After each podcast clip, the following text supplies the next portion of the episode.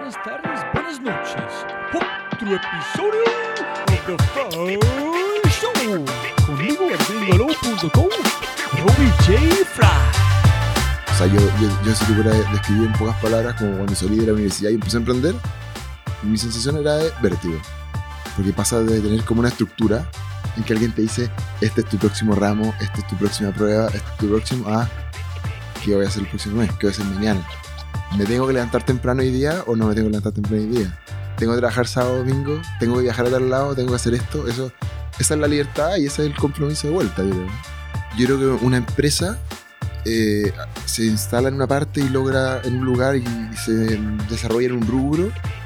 Una industria es cuando muchas empresas hacen, trabajan en ese mismo rubro y empiezan a, como a, a- a cambiar el paisaje. Uno cree que el oro, que el diamante son como materiales muy caros. Métete a un laboratorio y te das cuenta que están años luz los precios. O sea, no sé, el, un gramo de un componente, que, de un reactivo usado en un laboratorio puede costar cientos de miles de dólares. Como es una historia larga, corta, el, el mayor proveedor de esta enzima hasta ese minuto había tenido problemas de stock. Por lo tanto, habían hartos clientes que estaban como molestos con, la, con lo que había pasado. Estaban dispuestos a buscar alternativas. Cosa que cuando tuvieran problemas futuros de stock, tuvieran el plan B.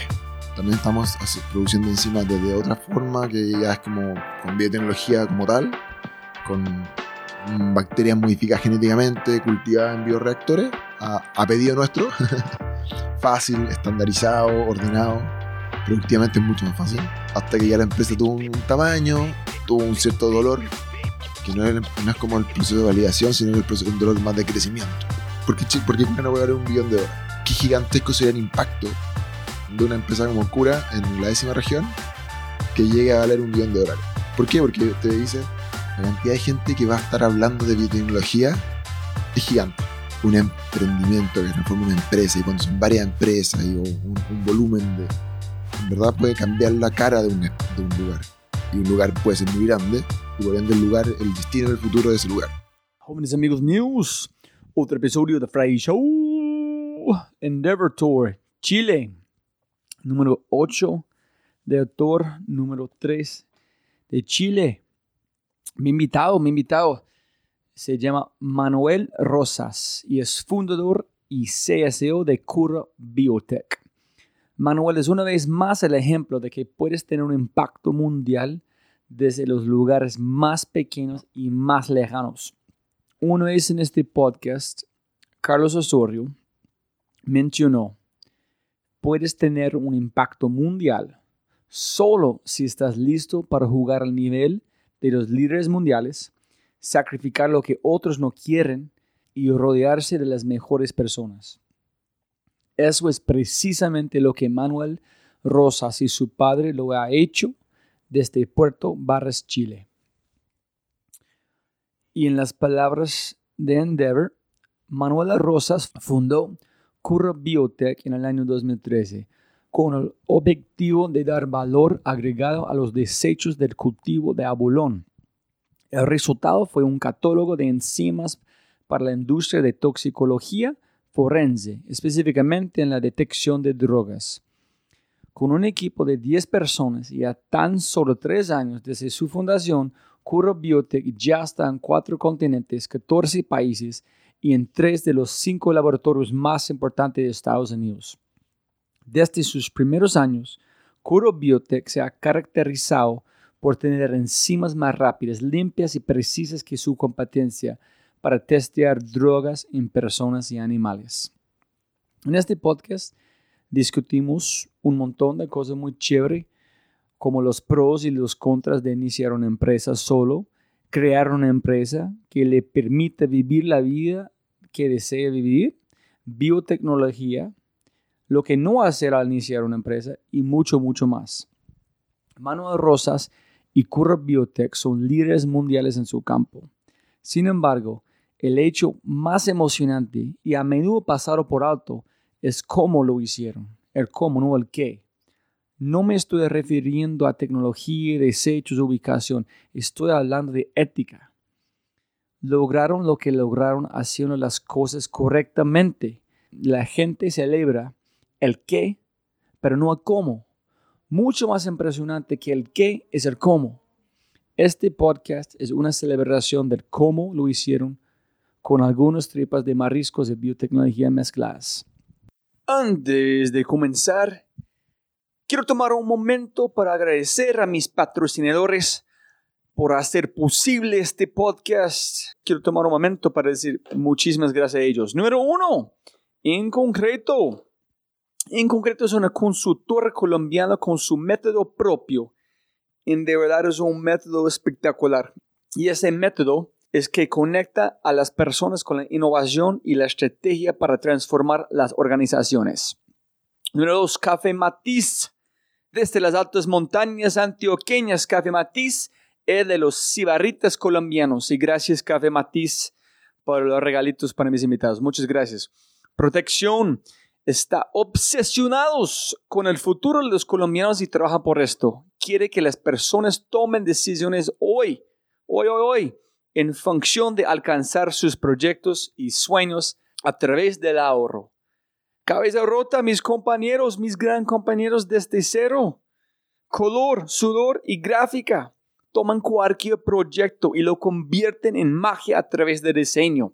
Jóvenes amigos míos, como siempre, si tienes un momento, por favor, eh, toma un tres, tres, toma tres, cinco minuticos para dejar una reseña en iTunes, eh, compartir este podcast con sus amigos o gente que piensas que puede generar una cantidad de valor celebrar este, estas historias, mover estas historias dentro de LATAM, porque como arranqué todo es, es compartir esas historias que han cambiado mi vida. Estoy seguro que puede cambiar muchas más. Entonces, si puedes eh, seguirme en Twitter, Instagram, arroba Jeffrey para enviar mensajes, qué opinas del podcast. Muchísimas gracias y como siempre, mil, mil gracias por escuchar. Y un abrazo gigante y con ese arrancamos con el show. Ese es episodio 120. Las vísceras de emprendimiento y biotecnología con el fundador y CSO de Curra Biotech, el brillante Manuel Rosas. Listo, sonido, sonido. Hola, hola. Sonido, sonido. Listo, arrancamos y siempre pegan más plata, no más tiempo. Muchas gracias por su tiempo. Pienso para la gente escuchando aquí en Colombia, en muchos lugares, quién eres, qué haces y arrancamos la historia con Martín, su papá. Buena, soy Manuel Rosas, soy fundador y actual eh, CSO de Cura Biotech, una empresa de biotecnología que hacemos encima en el sur de Chile, en Puerto Vara. Eh, bueno, pones, a Martín Rosas, mi papá, como punto de inicio interesante. Eh, claro, porque yo creo que cada uno tiene una historia eh, y, muchas veces la historia, bueno, marca lo que será el futuro si es que no lo haces estudiar. Y en mi caso yo aprendí, nací y crecí viendo cómo mi papá era emprendedor, mi mamá era emprendedor con él y fueron construyendo algo que a la larga se transformó en una cosa que perduró en el tiempo. ellos fueron, él fue pionero en la industria salmonera en una época en que no existía la, salmonicultura en Chile ni en el mundo. ¿Qué es salmonicultura? Ya, salmonicultura es interesante, es como el cultivo del salmón. Chile... Pero desde como un granjero de como salmón o capturando en, el mar. Esto es así, eh, ellos eh, parten con ovas o huevos del salmón en una piscicultura, en una sala incubadora que es como un lugar cerrado, oscuro. De ahí van cultivando este salmón, se transforma en alevín, en smolt, va creciendo todo en agua dulce, lo llevan al mar en unas, como unas balsas flotantes de redes, y ahí el salmón va creciendo hasta que llega su época de cosecha, en, los canales del sur de Chile. Se cosecha, se, hacen filetes y eso se mandan a todo el planeta. Eh, hoy día, no sé, cerca del 90, 95% del salmón que se consume en el planeta debe venir de tres países, principalmente Noruega, Chile y quizá un par de países más pequeños. Pero la, su papá en esa época está viviendo dónde? ¿En Santiago? Entre Santiago y Chiloé. O sea, pasaba tres semanas en, ¿Es el sur? Sí, en el sur de Chile. más sur de Puerto Varas o no? Más sur de Puerto Vara. O sea, esto era en verdad lejos. Pero necesito entender, espera. Ya. Que salmón de normal viene de, de Pacífico en la salvaje, no en Atlántico, no Pacífico. Estamos aquí en el Pacífico, entonces no hay salmón en el mar aquí o hay. Existe un salmón del Pacífico, pero es de Japón. Eh, pero en Chile, no- en Chile no, el salmón no es natural. El salmón fue introducido durante el siglo pasado. Primero por pesquería y después, o sea, para por los pescadores deportivos, pero después se trató de cultivar. Y esto en los 70 se empezó a hacer un gran trabajo como de, de desarrollo de, la salmonicultura, como te decía, pero, pero no existía, nadie, nadie entendía lo que era esto, nadie entendía esto que fuera como una industria del futuro. Esto era en el sur de Chile, en una isla lejana, donde la gente se dedicaba a pescar y a cultivar papa. Y empezaron a llegar estas personas de distintas partes del país a tratar de desarrollar las salmoneras. Pero ustedes viven al lado del mar, tiene todo pez que quieren, todo el mundo aquí comen como comida del mar, porque alguien dijo, ¿sabes? Faltamos otro, otro pez que podemos vender como un pescado. Faltamos el mundo del salmón. ¿Quién van a pensar introducir otro? Yo creo porque partió el salmón, eh, porque es de los pocos salmones que está realmente domesticado en el planeta. Y eso, cultivarlo para poder producirlo y venderlo es, es, es más fácil comparativamente con otras cosas. También tiene una, una demanda externa importante, o sea, el sushi es salmón. Eso es un hecho.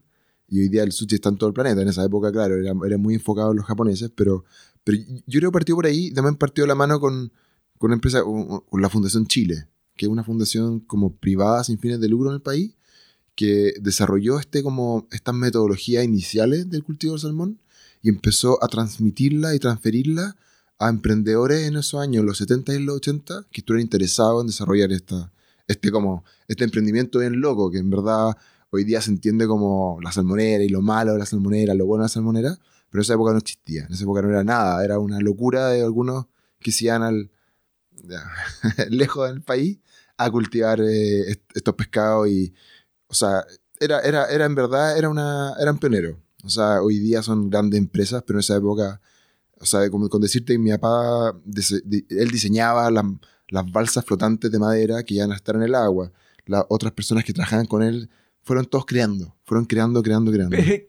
¿Cuál fue la motivación de su papá? Decir, ¿sabes qué tal si tenemos un granjero, lo introducimos aquí en Chile, en cambios el futuro de Chile para ser los mejores exportadores de, de en el- mundo? Que Porque, es una locura. mm, Yo creo que ahí está el emprendimiento. El emprendimiento, esas ganas como... eh, eh, esa- este no, no fue su primer emprendimiento tampoco. Él, o, sea, o sea, él se salió de la universidad porque ya tenía un emprendimiento con moto. Después fueron a hacer varias cosas. O sea, fue empleado, pero también fue emprendedor. Yo creo que ahí, ahí parte con que... Yo creo que los emprendedores no se sitúan en, en, en un- en un espacio como de, de trabajar para alguien. Se- siempre se sitúan en, como el en la libertad del crear algo o, o de construir algo, yo creo. Yo creo que eso es lo que él tenía. Pero una buena conversación que debería tener con él, quizá. No, no, es, es muy interesante porque alguien en este podcast dijo que es, la gente piensa en emprendedor es no tener jefe, pero de verdad cuando eres emprendedor tienes más jefes. Sí. Pero que tú dices muy importante es la libertad de la creatividad. Es si tú das para alguien más, su creatividad es como una forma conformista a ellos, pero como emprendedor tú escoges tus jefes, Sí. escoges tus empleados, entonces tienes control a quien tiene control de uno mismo, en un sentido. No sé si es muy Sí. enredado, pero... No, yo, yo, yo creo que sí. O sea, claramente son tu- tus clientes son, siendo tus jefes. O sea, un- uno entiende que ellos son los que mandan y uno se adapta y, y obviamente que es una conversación, pero, pero uno siempre se debe a otra persona. Y, y, y, y si es que dependiendo del tipo como de liderazgo y empresa que tengáis, también termináis siendo como todos los que están en tu empresa también, también termina siendo un poco tu jefe. Porque si no, claro, que alguien, o sea, es, es- es un- es una, es una relación que no es todo es mío, tú- nada es tuyo, es como una conversación continua entre personas. Así que ahí hay una vinculación. Pero la parte chévere es tú puedes escoger con quién estás conversando. Sí, En de negar gente, se no tú no vas a ser mi jefe, buscar otro cliente que van a... 100%. Yo, yo creo que una de las cosas como muy, muy entretenidas de ser emprendedor y ser dueño de una empresa es esa. Es que tú vas marcando para dónde te vas moviendo. Que cuando empezáis te da vértigo. O sea, yo, yo, yo si te pudiera describir en pocas palabras como cuando salí de la universidad y empecé a emprender, mi sensación era de vértigo. Porque pasa de tener como una estructura en que alguien te dice, este es tu próximo ramo, esta es tu próxima prueba, este es tu próximo, ah, ¿qué voy a hacer el próximo mes? ¿Qué voy a hacer mañana? ¿Me tengo que levantar temprano hoy día o no me tengo que levantar temprano hoy día? ¿Tengo que trabajar sábado, domingo? ¿Tengo que viajar a tal lado? ¿Tengo que hacer esto? Eso, esa es la libertad y ese es el compromiso de vuelta, yo creo. Sí, podemos posiblemente finalmente en esta conversación llegar allá, porque tú fuiste, acabaste de llegar de vacaciones. En, me imagino cuando arrancaste, uno te sientes culpable si tomas vacaciones porque debes trabajar, tengo que trabajar 100% todo el tiempo. En cuanto a mi familia, tiene que encontrar este, cuál es sacrificio, cuál es balance, cuál es el mejor para el largo plazo, cuál es mejor para el corto plazo. En allá es, es más complicado cuando es emprendedor, ¿no? Sí, y muchas veces uno usa como, como la moneda de trueque es el tiempo de uno.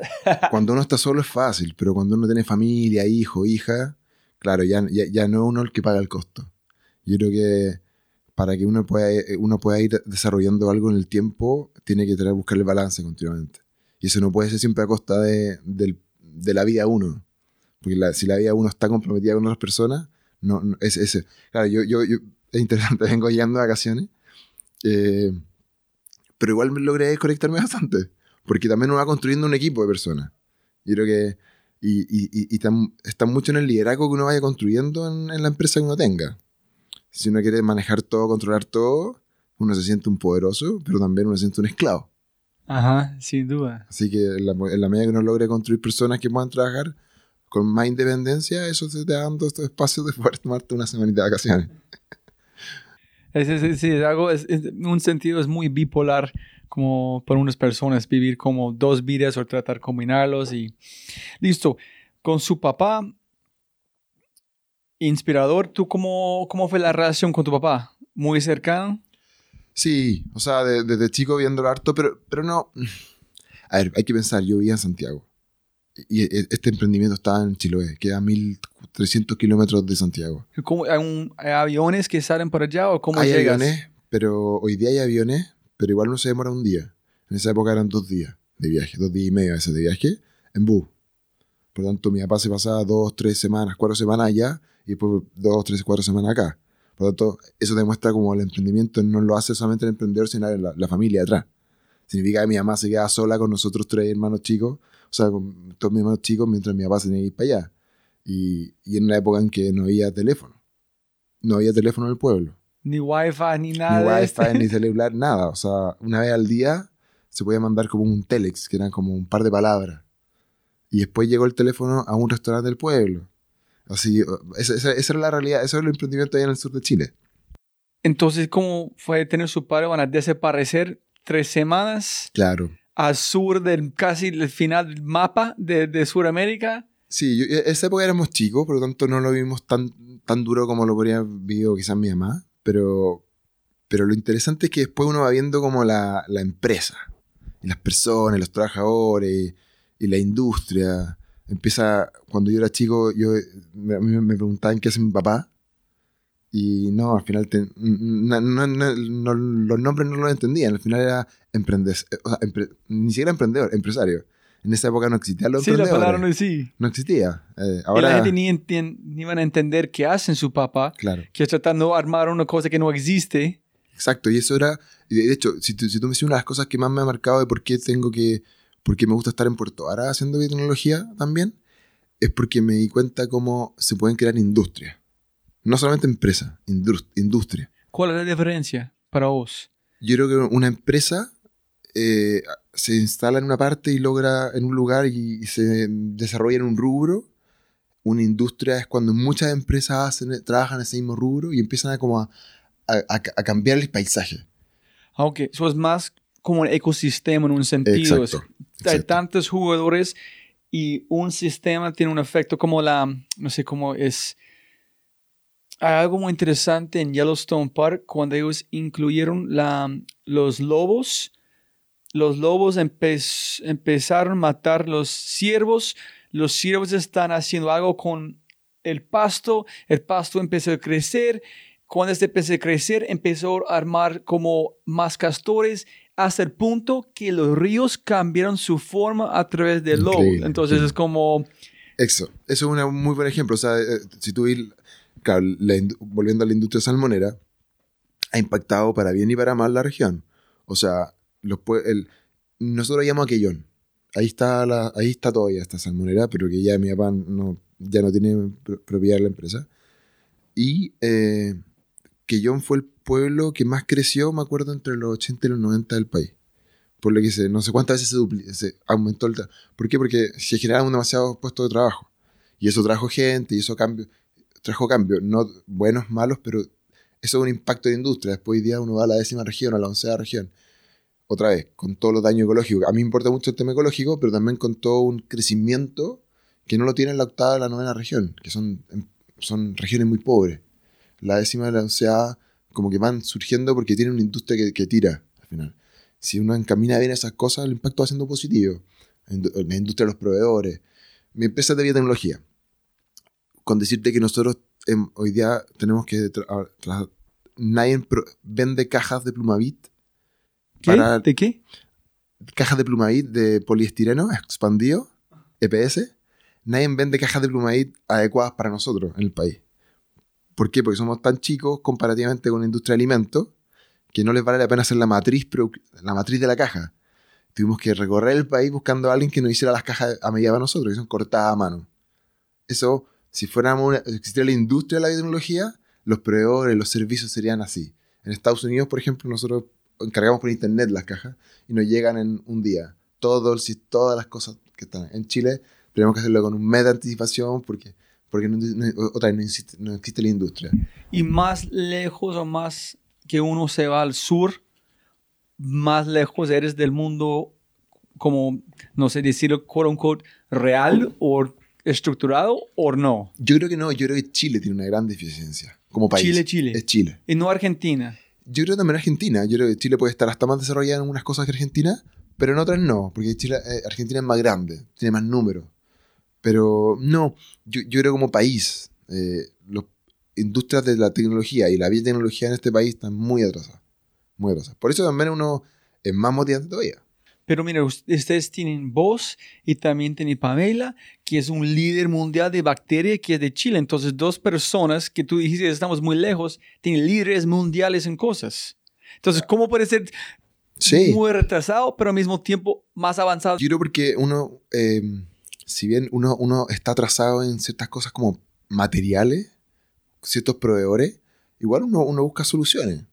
Yo creo que uno empieza, uno, uno puede tomar como, eh, uno puede tener estrategias que te hagan eh, disminuir al máximo, o sea, disminuir en gran medida todas esas deficiencias de tu país.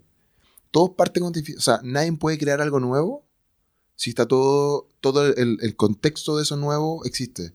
Es muy, es muy improbable que sea algo nuevo realmente. Volviendo a la industria salmonera, no existían los proveedores de las cajas, no existían los proveedores de, de los miles de servicios que hay hoy día. Pero igual, durante 10 años fueron haciéndolo hasta que en los 90 se transformó en industria y empezaron los proveedores. Esa es mi, mi aspiración, eh, por ejemplo, el- que hace la Pamela, que hacer yo, que hace cuántas otras em- empresas y empresas, em- emprendedores en biotec, en en Chile, que van a ir generando demanda, demanda continua, y por ende van a ir apareciendo empresas al lado que van a empezar a proveernos a nosotros. Y van a empezar a ver eh, gente que trabajó en nuestras empresas que después va a hacer hacer sus propias empresas. Y va a empezar a ver como este ecosistema. ¿Cachai? ¿Y por qué podemos estar el, pa- el planeta? Porque yo creo que la gracia de estas empresas, de, la de tecnología, la de biotecnología, es que el valor no está en los fierros. Pero mire, es muy interesante. Gracias a este, no sé, ser como atrasado y con las cosas, Pamela fue a Japón y a Hawái. Vos, en su padre, empezó a hacer cosas que no existía. Entonces, si ustedes son de los Estados Unidos, nunca van a existir su empresa porque tiene más cosas y el problema no es tan obvio. Nadie va a ver este tipo de cosas es como Rappi en Colombia, porque Bogotá es tan problemática con los trancones que Simón vio que, que tal esos chicos en bici, la gente demanda, entonces gracias a problemas de América Latina, ustedes existen. So, yo, para mí eso es porque amo América Latina, es, es us- ustedes genios están llegando porque los problemas son tan obvios, tan graves, que necesitan a alguien como ustedes a verlos. No sé, es como ver oro donde otra gente no ve nada porque el, el país es en la situación que es. Yo, a ver, a mí, a mí me, me- me encanta esta dinámica como de transformar como tu debilidad, buscar formas de transformar la debilidad en la fortaleza. Sí, Y en este caso es un, es un muy buen ejemplo. Porque, porque yo conozco a Pamela. Porque tan pocos emprendedores de biotech en Chile que uno se conoce. Porque, eh, ¿qué pasa? Nosotros estamos en Puerto Vara.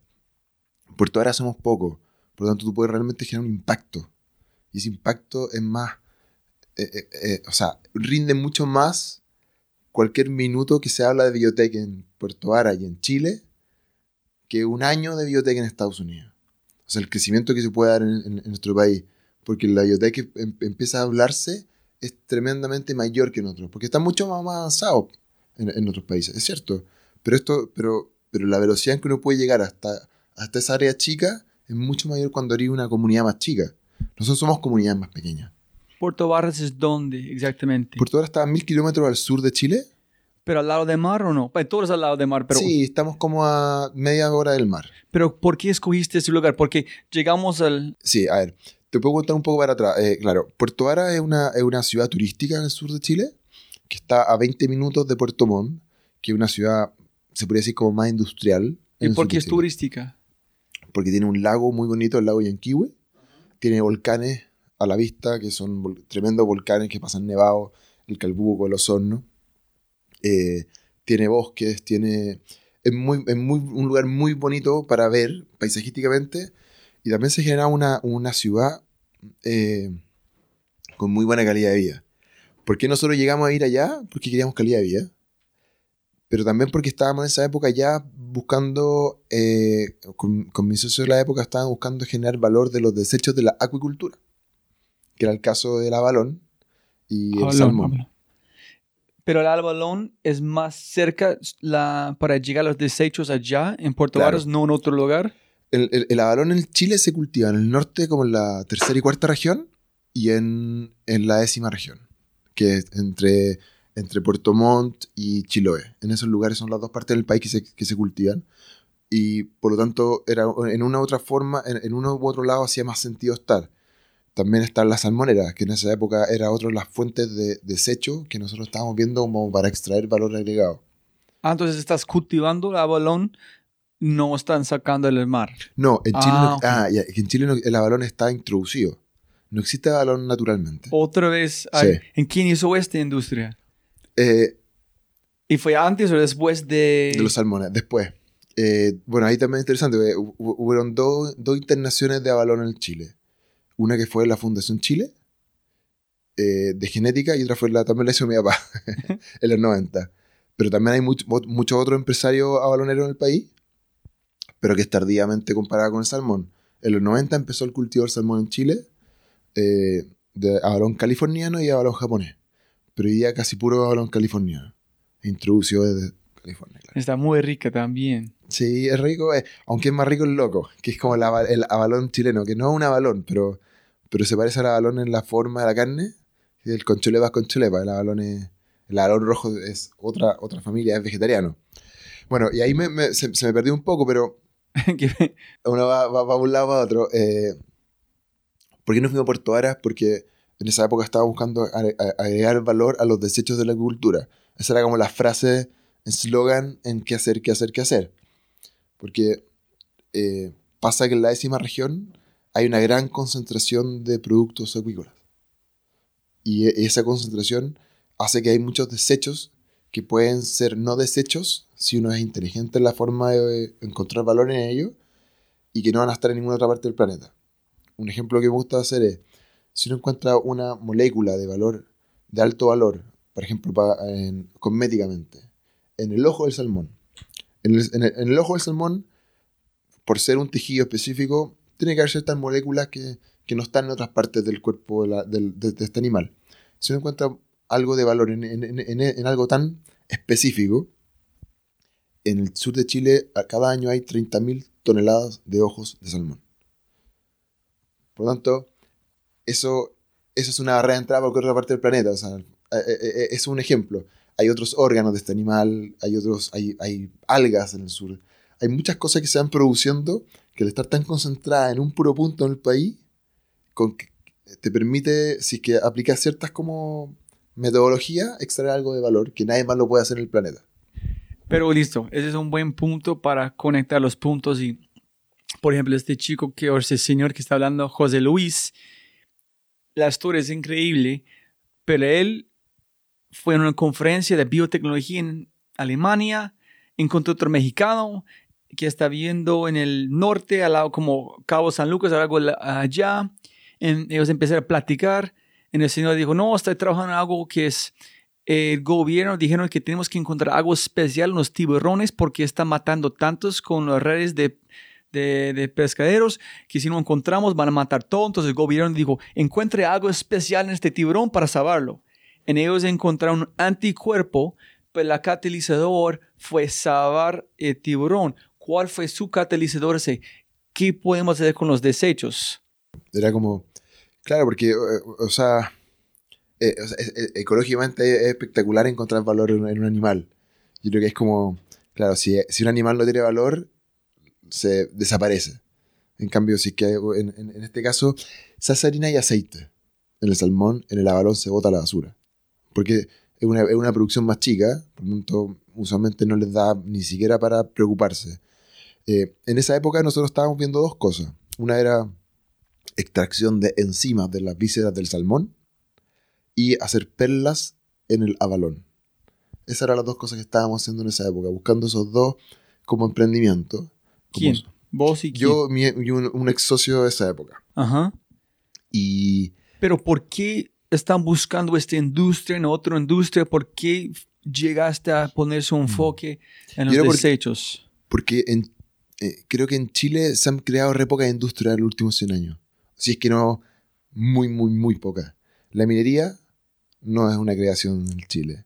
La agricultura tampoco. O sea, estamos hablando que las dos grandes industrias del país, la forestal, llevan miles de años con la humanidad. Por lo tanto, no hay creación de ninguna industria. En cambio, la acuicultura no, tiene más de 30, 35 años en el país. Quizás 40. Por lo tanto, a, mí siempre me, gustaba la, acuicultura porque yo veía que era como es una industria que hasta el día de hoy mucho más eh, disponible al cambio, a la innovación, a una, a una, motivación por ir cambiando porque es la única forma que se ha creado y por la que todavía se va a poder mantener si es que siguen siendo inteligentes en el cambio y no se quedan en las metodologías anteriores. Por eso me gustaba la acuicultura como una industria donde mirar y donde entrar comparativamente con otras.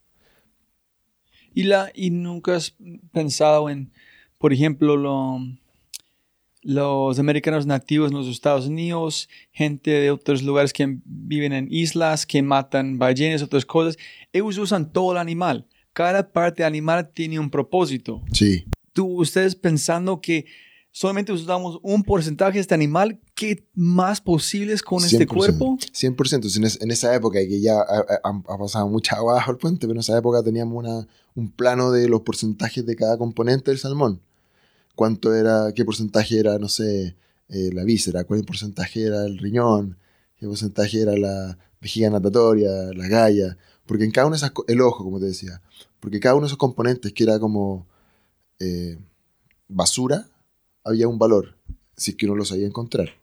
Y una cosa que no planteo, pero ya no quiero ser tan redundante, pero en los 90, pero en, en los 90, hasta el 92, 93, por ahí, todo lo del salmón que no era comestible como carne, se botaba en piscinas en la tierra. Se hacían hoyos en la tierra, se botaba todo eso y se tapaba con tierra. Y eso eran kilos y toneladas y toneladas. Y en esa época mi papá de nuevo hizo una, hizo una empresa que tomaba todo eso, esa, basura, entre comillas, de todos los salmoneros de la zona y así y empezó a hacer harina y aceite de salmón. Y eso hoy día, no sé, hoy día procesan cientos de miles de toneladas pero en esa época era basura. Por lo tanto, la idea de esto era hacer un clic más de valor. Ah, ok, sí, sí, es separar los ingredientes, no solamente un ingrediente, es mira todas las oportunidades que tenemos. Claro, porque claro, eso era. En cómo llega a ese punto pensar más en molecular y no tanto en el organismo como de riñón, este puede ser comida para gallinas acá, si podemos, ¿cómo llega a este punto tan molecular? Ese es porque otro nivel que tú estás hablando. A ver, buscamos todas las formas, pero ¿por qué yo más, más molecular? Porque yo soy biólogo y después me, me biólogo, biotecnólogo, porque biología es medio general como, como, como carrera, y dentro uno puede ir enfocándose en cosas, uno puede ser ecologista, eh, qué sé yo, eh, bioestadístico. Yo, yo me metí más en la biotecnología dentro de mi carrera. Y en la biotecnología uno trabaja en un laboratorio donde uno com- com- compra eh, reactivos para usar en el laboratorio. Son reactivos carísimos, carísimos. O sea, uno cree que el oro, que el diamante son como materiales muy caros. Métete a un laboratorio y te das cuenta que están años luz los precios. O sea, no sé, el, un gramo de un componente, que, un- de un reactivo usado en un laboratorio puede costar cientos de miles de dólares. Es, es- es- ¿En cuántas veces puedes usarlo? ¿Cuánto tiempo? ¿Cuántos experimentos puedes correr con este? Eh, claro, es que eh, uno usa tan poco, uno usa miligramos, nanogramos a veces de un componente, que claro, eso hace que no sea tan caro hacer un experimento con ese componente, pero aún así el valor el valor que tiene eso por gramo, por unidad, es gigante. Aquí un- una, algo gracioso, las primeras veces que se exportaciones fuera del país, tú tienes que hacer ciertas declaraciones para que pase por aduana tu producto. Y las declaraciones usualmente están en como en dólares por gramo, o, no, dólares por kilo.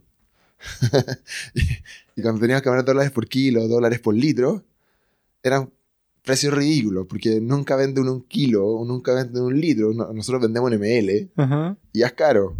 Por lo tanto, era como, teníamos que buscar formas de definirlo de forma tal que no generara como, este, este, este valor está, está errado. Era, no sé, cientos de miles de dólares.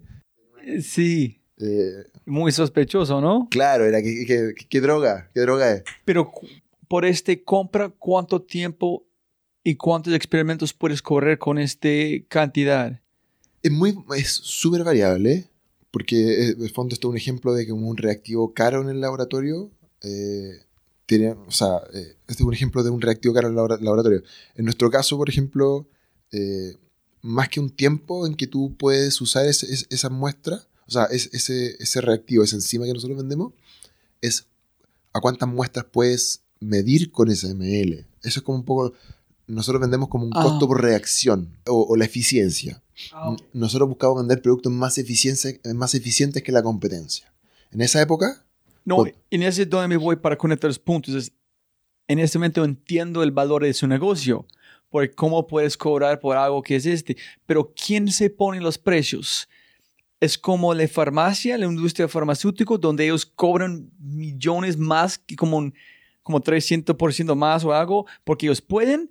Es el valor de transportación, de cuidarlo, de extraerlo. ¿Por qué es tan costoso? claro, eh, eh, es interesante, la, la industria farmacéutica es como cuánto cuesta tu tratamiento alternativo y cuál es tu sobrevida, y en base a eso ponen tu costo. El, el- el tema de nosotros es cuál, cuánto, es la- cuánto paga nuestro cliente como alternativa a nuestro producto, y eso es un valor que ya existe. O sea, nuestro cliente hoy día para hacer el mismo proceso se demora, no sé, eh, por darte un, un, tiempo que no es exacto, se demora una hora y esa hora cuesta 10 dólares. Nosotros decimos ya, nosotros nos demoramos 10 minutos. En teoría podríamos cobrar 10, eh, 6 veces, 60 dólares. Pero vamos a, vamos a llegar a un punto intermedio donde compartamos la- el, el valor de lo que estamos entregando, cobremos 30. Esa es una forma. Desde el, desde el, ahorro de nuestro cliente nosotros podemos definir nuestro precio. No, no es un margen por sobre, por sobre nuestros costos. Esa es, una forma interesante en que hay muchas otras industrias en Chile que no se dan. Cuando tú, cuando tú vendes materias primas o, productos que estás sacando sin mucho valor agregado, tú pones un porcentaje por sobre tu costo y ese, y ese es tu objetivo. Nuestro caso no, nuestro caso es cuánto, cuánto tiene que ver, cuál es el costo por reacción que paga nuestro cliente. Nosotros le entregamos un producto que es mejor, ese mejor es cuánto más mejor que lo de ellos y ahí definimos un precio intermedio. ¿Se entiende? Un poco. Es, es- es que entiendo que ustedes tienen que inventar su propia forma de cobrar. Porque nadie más haciendo. Y tú puedes cobrar un montón más si quieres, porque tiene la, la gente de las como. no sé, si tienes el mejor producto, puedes cobrar que quieres. Nuestro camino fue, partimos co- cobrando un poquitito menos que lo que estaba en el mercado. Eso fue, tal cual. Independiente de nuestros costos. Un poquito menos de lo que estaba en el mercado. Y después nos fuimos dando cuenta que nosotros éramos mejores que el mercado. Por lo tanto empezamos a subir los costos. O sea, eh, eh, empezamos a subir el precio. Ok. subir, subir. Listo, que llegamos allá. Entonces, estás trayendo estos como cosas para reacciones que vale 100 mil, etcétera, etcétera. En el empe- la chispa de, oye, hermano, ¿qué- ¿por qué gastamos esto y tiene que hacer algo mejor? Sí, a ver, vamos a tratar de, de- de- de conectar. Entonces estábamos sacando, empezamos a sacar algo de- del, de- desecho del- del avalón, que terminó siendo mejor que lo que estaba en el mercado. Nos dimos cuenta una vez que, una vez que estábamos vendiendo el producto, no- los clientes del minuto empezaron a decir, oye, en verdad está tan- esto anda mejor que lo que compramos antes, y empezamos a tener cada vez más, más tracción, y, pero todo el rato sacando estas enzimas desde el avalón. Pero todo fue inspirado en el precio de reacciones con algo que estás importando y qué tal si encontramos igual o mejor en que ya tenemos con los desechos. Sí, pero yo voy a ser súper... eh, o sea, a ver, hon- honestamente, en esa época era como, ¿qué, logra, ¿qué podemos lograr vender en el mundo? Que alguien nos pague. Son no, so- solamente están investigando la materia cruda, Eso, buscamos Nada valor, más. valor, valor, valor en esto, valor, valor. que es similar en la estructura de molécula, que puede, es Claro. similar a otro mundo. Quiero otra persona vende algo similar en el mundo, ¿dónde lo vende? Lo podemos sacar nosotros, desarrollamos un protocolo para purificarlo nosotros, y una vez que lo desarrollamos fue chuta, tenemos que venderlo. Fuimos, ahí nos jugamos, fuimos a una feria y nos dimos cuenta, ahí dijimos, bueno, e- este producto es, eh, funciona así, así, así, pero en esa época nuestro, nuestro conocimiento del producto era cero. Solamente habían- habíamos hecho testeos de laboratorio de cómo funcionaba ¿En qué laboratorio? en mi casa. Eso, en ese, te juro, era en, la- en una pieza en mi casa. Ese era el laboratorio. Eh, en Santiago. No, en Puerto Vara ya. Ah, so ya estabas allá. Ah, sí, porque ya es el producto. Sí, So necesitan el producto para hacer. Ah, ok. ya estábamos allá. Y ahí lo llevamos, logramos. Entonces tienes una casa sí, con desechos de avalón tratando ahí, sí. con un compañero. Sí, o sea, ya ha pasado tanto. Y, y ahora, o sea, en esa época jamás lo habría dicho, pero en esa época era, era literalmente pegado a la cocina de mi casa, estaba un laboratorio que era donde hacía la, la purificación del producto. Y ahí lo. Ahí hicimos estas pruebas. Lo testeamos contra lo que está ahí afuera. Supuestamente iba a andar bien, pero nunca lo habíamos probado in situ. Porque nosotros tenemos un- una, una complejidad, que nuestros clientes trabajan con drogas. Y, y tú no puedes llegar y comprar drogas para testear tu producto. Por lo sí, tanto, sí. esa es una complicación que nosotros tenemos hasta el día de hoy. Así que us- trabajamos con otros laboratorios que tengan los permisos para poder testear nuestro producto. Eh, como en esa época era más Pero, complejo. ¿cómo llegaste al mundo de las drogas? ¿Cómo fue? Tú dijiste solamente la materia cruda, explorando cómo fue la, sí, estábamos buscando enzimas. fue la flecha universal llevándote allá. A mí las enzimas, las enzimas siempre me habían, me habían gustado como, como, no sé, como herramienta. Que la enzima es una proteína Ok. que es como una especie como de la, nano, la nano- nanotecnología de la naturaleza al final, porque son, son unas moléculas llama- llamadas proteínas que tienen una actividad. Pueden tener actividad de cortar, de pegar, de polimerizar, de transformar. Eso hace la enzima en el cuerpo. En los seres vivos, en las bacterias, son unas, como pequeñas herramientas que tienen una funcionalidad. Déjalo así de fácil. Uno tiene enzima en su estómago para digerir la comida uno tiene enzima en su sangre, uno tiene enzima en, su órgano, así también lo tienen los animales, así lo- también lo tienen las bacterias. En esa época estábamos buscando enzima en el salmón y enzima en, en el abalón. Solamente por su amor desde este, este proteína Claro, porque, en la posibilidad que sí, tiene. porque, porque al final eh, son, im- imagínate que son como, es como una nano, es la nanotecnología que ya existe en la naturaleza. Por lo tanto, era como, ¿cómo logramos sacar esta, esta herramienta y aplicarla en otro lado? ¿Cachai? Que todavía alguien no lo ha aplicado. Ese era el concepto en esa época, ¿cachai? ¿Eso es normal para un biólogo este o es solamente para alguien que creció con un papá como vos, con esta industria, mirando? Eh, ay, pero, o sea, ya, ahora, ahora la palabra emprendimiento y todo esto ya es mucho más, está mucho más en el país, pero en esa época era mucho menos. Habían ciertas personas que eran muy, muy, muy importantes en el país en mostrar cómo la biotecnología puede generar empresas.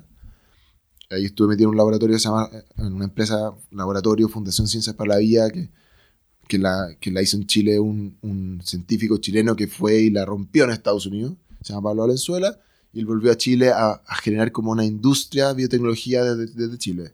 Yo, a- viendo mucho eso, viendo esto otro, Eso fue una de las motivaciones. Pero no, no es como normal, o al menos en esa época no se te enseñaba a...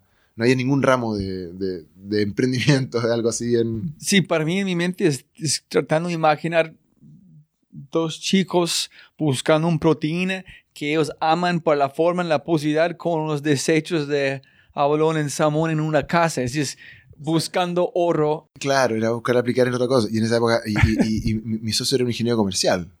Como que él creía lo que yo le decía al final. Pero él, él, él se encargaba del, del otro lado. Era como cómo sacamos las las lucas, la plata para poder ir financiando la búsqueda. Y por otro lado, me- por otro lado mi, mi, mi pega era, ya, creemos que podemos hacer esto, tengo que ejecutar eso para poder sacar ese producto, para poder tener algo que vender. Pero igual el científico tiene la, la curiosidad científica, es, eh, es parte muy nada Sí, de, de la profesión. Ajá. Por lo tanto, eso como de encontrar aplicaciones eh, está bastante dado por la, por la ciencia. por lo tanto, teníamos esta, esta enzima y que y- y- estábamos buscando esta enzima y encontramos que había un potencial de aplicación en la toxicología forense. ¿Por qué? Porque había otra empresa, el, dos empresas en el mundo que vendían esa enzima que estaba en la víscera del lavarón. O, no, que estaba en la víscera de otro molusco. Ah, ok, allá es. No ah, la balón, en otro molusco. Sí, sí, sí. y la vendían acá, pero es muy poca información todavía, muy eh, Pero más ayudarte, guiarte a un punto de enfoque. Ok, ok, ok. o sea, encontramos esta, esta actividad enzimática, esta, esta proteína que tenía esta actividad en la víscera del balón, y por otro lado sabíamos que habían dos empresas que vendían esta enzima desde otras fuentes en esta industria. Y era como, ya, pues, ahora cómo la logramos. y ahí viajábamos, no, es un poco la, ya la cuento, pero pa- ahí yo me, me fui con mi señora en esa época, porque ya mi socio estaba trabajando en, en- en un banco, se había tenido que eh, emplear para sobrevivir. Y ahí partí con mi señora a ofrecer esta enzima en esta feria de toxicología forense. Eh, con mucha... eh, ¿Dónde? en San Francisco. Entonces, ves, ves, entonces, ¿estás casado en ese momento? Sí. Con una hija, sí. Entonces, hay- ella está trabajando ¿dónde? Yo creo que en, en nada. En ¿Y esa época, vos, en esa época no, todavía no estaba trabajando. ¿Y vos trabajando para alguien o no? No. ¿O todos echando toda su energía en En este esto. emprendimiento? Teníamos, eh, sí, creo que eso es como, hay momentos como súper como relevantes y clave en, en cual- en cualquier emprendimiento. Yo creo que fue como, eh, nos quedan, teníamos un fondo Corfo, que es como un, un organismo que te financia, que nos quedan dos meses del fondo Corfo. eh, vivíamos en Puerto Vara. Yo me había llegado toda mi, em- todos mis años de trabajo, desde que salí de la universidad, a, a emprender. Por lo tanto, no tenía como una empleabilidad en otra cosa. Nuestra única apuesta era esta. Eh, ¿Y cuánto plata eh, ganaste con Cofor? ¿30 millones o no? era, no me acuerdo, era por ahí quizá un poco más o quizás o menos, pero no nos quedaba. Nos quedaban, no sé, eh, nos quedan como dos millones. ¿En cuál fue su propuesta? Vamos a encontrar una enzima que pueda hacer este. La verdad, no me acuerdo. Creo que había sido, era va- valorización de los, dese- de los desechos de la agricultura, pero con otro foco. Y en el camino ese otro foco no nos funcionó, Entonces pivoteas. pivoteamos a esto otro. La verdad que pivote- pivoteamos como para tres cosas en paralelo, porque no teníamos, había que hacer todo, todas las posibilidades. ¿Y el primero que encontraste que llevaste a San Francisco fue de Avalon o de San De balón, de- a balón. ¿En cómo y cuándo sabía que ay, aquí tenemos algo importante? No sabía. No, no sabía. Solamente estás Y yo lo había, lo había medido en el. Lo habíamos medido en el laboratorio en mi casa. como con un compuesto como de. eh, ¿Cómo se podría decir? Un sustrato control. Como no tenemos drogas, tenemos que usar otra forma. Y esa forma es como algo que genera un color cuando funciona. ¿Y ese qué tipo. drogas están testeando en ese momento? En ese. No, en en su casa. eh, no, nada, en una no, forma de control. Ninguna, ninguna. No, no, es que no, es, que aunque nosotros la hubiéramos usado la droga, no nos ponían medio, porque, porque necesitábamos como otra vez controles de laboratorio que no teníamos. Pero un poco estábamos en este momento en que teníamos la enzima. Eh, yo la había medido en mi laboratorio y, y- y estaba, ex- existía ahí. Teníamos este producto en una botellita, creíamos que se podía vender en esta, en esta industria, que no sabíamos que existía como industria habíamos visto que había una feria donde habían ciertas empresas que compraban al parecer esta enzima, pero con muy, muy poca información. Nos quedan dos meses de, de- Me quedan dos meses de sueldo y después no sé qué iba a pasar. Tenía una hija, mi señora está- todavía no estaba trabajando, Y ahí una, una comida de la noche con mi hermano y mi cuñada que no habían ido a ver al sur. Fue como, ¿y cómo te está yendo? Bueno, fue a hablar con Garabato acá, ¿no? O sea, Garabato, Orina, puta, eh, voy, a, voy, a, voy a hablar como hablo nomás, mala suerte. No, todos cagados, o sea, me quedan dos meses y después se acaba todo. ¿Y cuánto tiempo diario trabajando? Todo el día, Como, todo el día. como obsesivo. O sea, sí, porque no, o sea, tenía un, un reloj encima, no, no, tengo cero empleabilidad, por lo tanto, nunca me he testeado, en- en- nunca, me, nunca me he testeado como empleado. No, estoy tratando de entender el como emprendedor obsesivo y el científico loco, como de la película de mi Ujú. mente, más un emprendedor combinado, aquí just sin parar, experimento, experimento, testeando, testeando. O sea, ya, claro, y, como estandarizando el producto, porque al final eh, uno puede ser como muy, uno puede, es interesante como transformar como una, una idea probada en un laboratorio a un producto distinto. De hecho, es como un gap que yo creo que nosotros hemos logrado cerrar en, en Cura Ah. Biotech, que no todos lo hacen en el país. Que decir, mira, ten- probamos esto y anda. Ya, pero anda en qué condiciones de laboratorio. Pero esas no son las condiciones reales de, de producto. Porque el cliente no va a ser perfecto, el cliente se equivoca. ah, ok. Hay como un gap muchas veces que el científico no logra cerrar de, de- como de idea científica a producto comercializable. Y eso también toma mucho tiempo. Como de estandarizar esta enzima de una forma que fuera estable. Ok.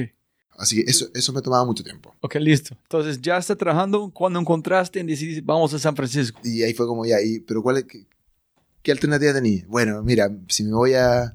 Si no, o sea, el, el único lugar donde he visto que alguien vende esta enzima es en esta feria. ¿Y dónde queda? En San Francisco. ¿Y cuándo es? En dos meses más. ¿Ya iban a ir? No, es que no sabemos. Es que ven, tenéis que ir. O sea, no tenía otra alternativa. Tenéis que ir. Y efectivamente fuimos. Eh, el stand en la mano, con ahí mi, mi, mi cuñada ayudándome como con el diseño del brochure, el banner atrás, poniéndole cualquier cosa. Porque en verdad no sabíamos cómo comercializar esto. Nunca habíamos estado vendiendo algo. Así, pero mucha... Nada, Solamente fue a ver qué valor hay por este por Claro. el mercado. ofrecer esto y ver qué pasaba. Si estamos locos o tenemos algo de verdad importante. Sí. Y... Pucha, nos instalamos. Un dolor de guata, nervioso. Ahí fui con mi señora, que ella es canadiense. Habla chileno, pero tiene ha- habla como a gringa cuando quiere hablar como gringa. Así que por lo menos ella voy a hablar bien inglés. Yo iba aprendiendo con los años, ya, ya me defiendo bien. Y nada, voy a ofrecer esto, que éramos... O sea, ahí, ahí, fue, ahí fue un poco el salto a la piscina. Y como es una historia larga, corta, el, el mayor proveedor de esta enzima hasta ese minuto había tenido problemas de stock. Por tanto, habían hartos clientes que estaban como molestos con, la, con lo que había pasado y estaban dispuestos a buscar alternativas, cosa que cuando tuvieran problemas futuros de stock, tuvieran el plan B. Entonces, gracias a un proveedor que no puede Cumplir. cumplir con sus cosas, encontraron ustedes. Claro. Y este es un proveedor gigantesco, eh, que hoy día tanto, un proveedor que tiene más de 180 mil productos. Y ni saber que su producto es mejor tampoco. Ah, En esa época, en esa época no, no habíamos testeado contra, contra ellos. Pero, pero eso demuestra un poco que tú no, no siempre tenés... ¿Qué pasa con los emprendimientos científicos? Que se cree que si no es el mejor del planeta, no tiene mercado. En verdad no. Es un producto. Por lo tanto, tú puedes ser mejor porque el producto es más eficiente, porque el producto lo entregáis más rápido, porque el producto, claro, es más barato, sí, pero esa es siempre una mala forma. Pero es, una cosa interesante para el que quiere emprender en, en- temas como tecnología. Al final, es, no siempre tiene que ser el mejor. A veces el mejor puede ser no del producto, sino que de, de otra forma. Acá lo que nos abrió la ventana fue que problemas de stock que el cliente estuviera disponible. ¿Y cuántas personas pasando tu stand el día? ¿Cuántas personas están platicando? Eh, en total mandamos, hubieron 42 interesados en muestras. Mandar muestras desde Puerto Vara hasta varios lugares en Estados Unidos no era fácil ni barato para nosotros. Lo logramos hacer porque tuvimos como conversaciones con un- otro emprendedor chileno que tenía su, un- una oficina en Estados Unidos. Él nos redistribuyó las muestras, pero los 42 creo que hubieron dos que probaron.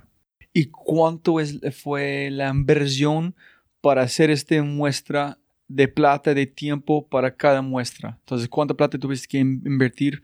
Chuta, no, no lo sabría decir, pero costoso, normal. Normal, no, no fue no- caro. no- no nada grave. No fue nada grave. Yo diría que lo más caro en esa época era el, el despacho. Ok. Eh, nuestros despachos son con cadenas de frío internacionales, por lo tanto eh, nos cobran por volumen. Ah, ya, ok. Eh, es muy caro. Entonces, 42 muestras. 42 muestras, de las 42 muestras, dos las probaron.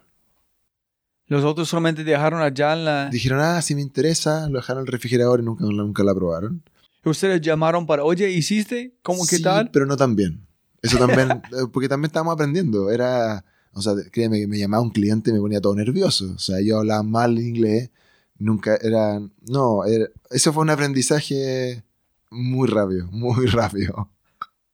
Cuando, o sea, clientes que nos habrían cobrado, comprado mil dólares, era pero un mundo y nos poníamos todos nerviosos en esa época porque era, nada. No, entonces, dos personas Lo probaron. probaron y los dos que probaron dijeron, ¿sabes qué?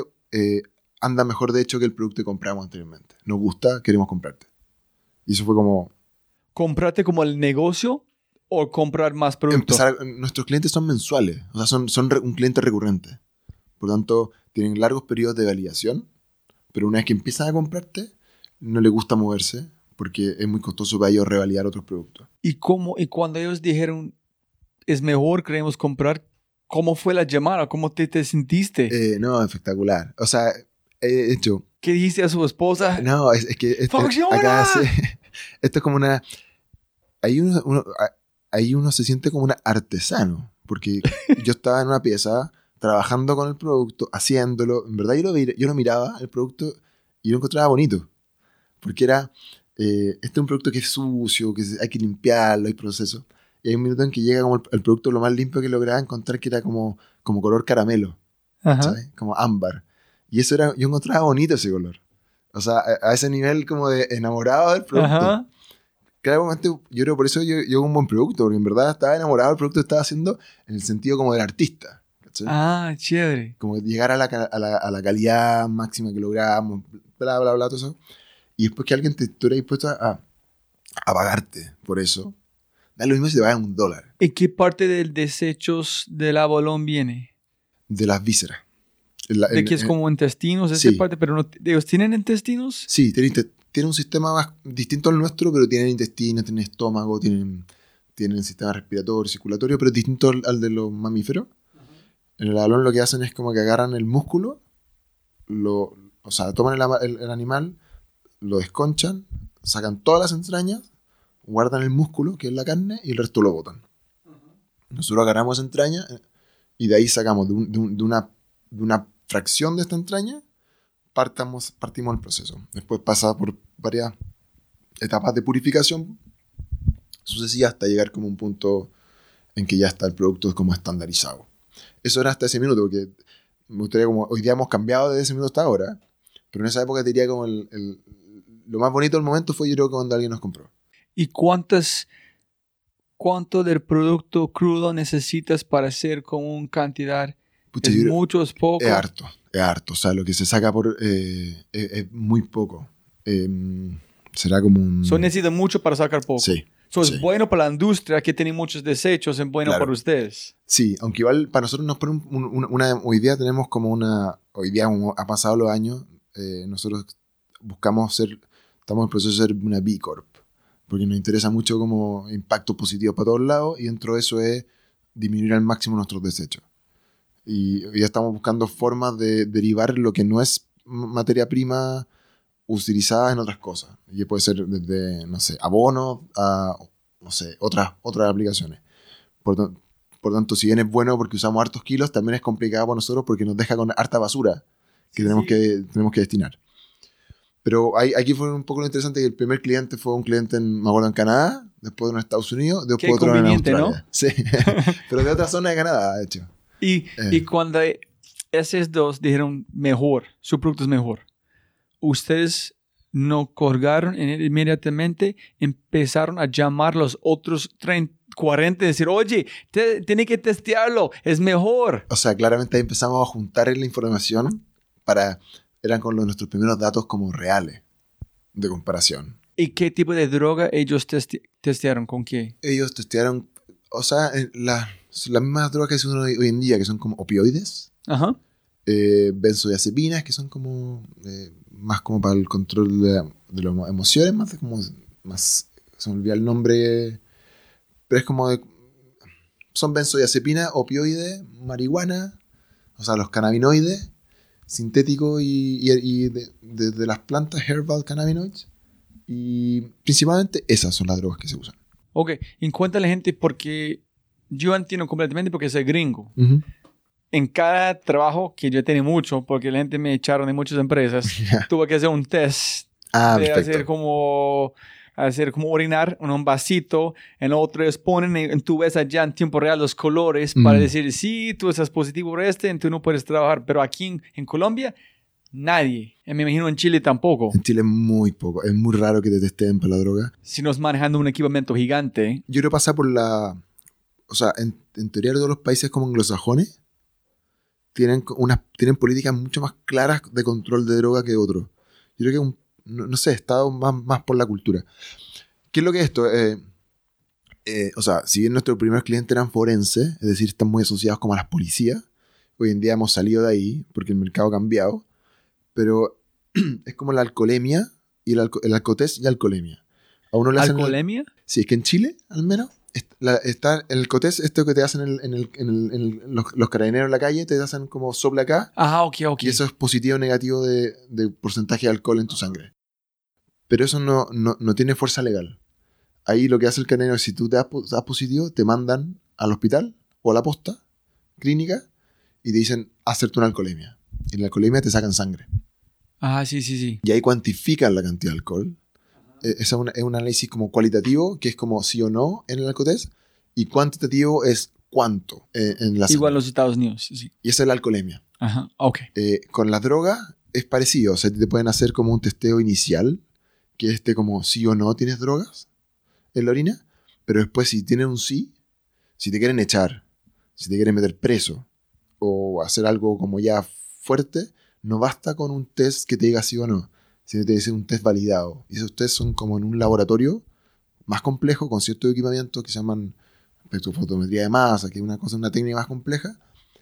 Ahí se manda una muestra, le piden una muestra de orina al paciente o de sangre, pero es casi siempre orina, o del involucrado en el, en el crimen o del accidente de tránsito, o el que quiere entrar a, a un trabajo, o el que le tocó ese mes que le pidieran una muestra de su orina para seguir estando en el trabajo. Entran, a- a- toman esta orina en el laboratorio, le echan eh, nuestra enzima, y eso hace que la droga que esté presente ahí queda como libre para ser medida. Eso es un poco en pocas palabras, porque el, el cuerpo como que la, la metaboliza... Un poco atrás. No, ¿para qué? ¿Para qué voy a entrar? No, a la- no, hágale, sigue, sigue. ya, dale, dale hoy. Bueno, cuando tú consumes una droga, eso te da un efecto que, claro, en en- con alguna, alguna droga son ricos, pero para tu cuerpo es un veneno. Por lo tanto, tu cuerpo trata de, sacárselo. Y para sacárselo tiene que excretarlo. Pasar por la, la- el, como la pared de célula. Claro, Combinar con la un proteína y then salir por la... por la orina principalmente. Eh, y lo que hace es, claro, es que el cuerpo le pega una cosa que se llama glucurónido a, la- a- a toda esta droga, porque si no la droga no está soluble en el agua. Y como no está soluble en el agua, no puede salir por la orina. Por lo tanto, el cuerpo le pega este glucurónido a esta, droga, por ejemplo, de, no sé, de THC. Le pega un glucurónido, así hace que el THC está más soluble en el agua y va avanzando a través del cuerpo hasta la orina y después lo la persona lo puede excretar. El tema es que cuando tú quieres ver cuánto THC tiene en la orina, tienes que liberarla del glucurónido. Y para poder liberarlo hay que echarle nuestra enzima. Ah, ok. Eso es la liberación de todo Eso. para testearlo, porque si no está liberado, No lo no, pueden testear. puedes testear. O, Ah, o- o hace mucho error el testeo. En cambio, lo que hacen es le echan nuestra enzima hasta la, a, la, a la orina, libera la droga y después se meta en un proceso más complejo que ah, ok. cuantifica la droga. Ese es porque usted, su producto es de calidad de pureza. Es porque la liberación es total, no tiene que echar mucho. Claro, tiene que ser Ah, rápida y limpia. Ya, ok, Porque-. Porque si no, no se ve claramente qué drogas consumió. O y si es que no es rápida, se demora mucho tiempo. Y se destruye la droga ese. Por eso es importante. Eso es como la forma en que se, que, se mide.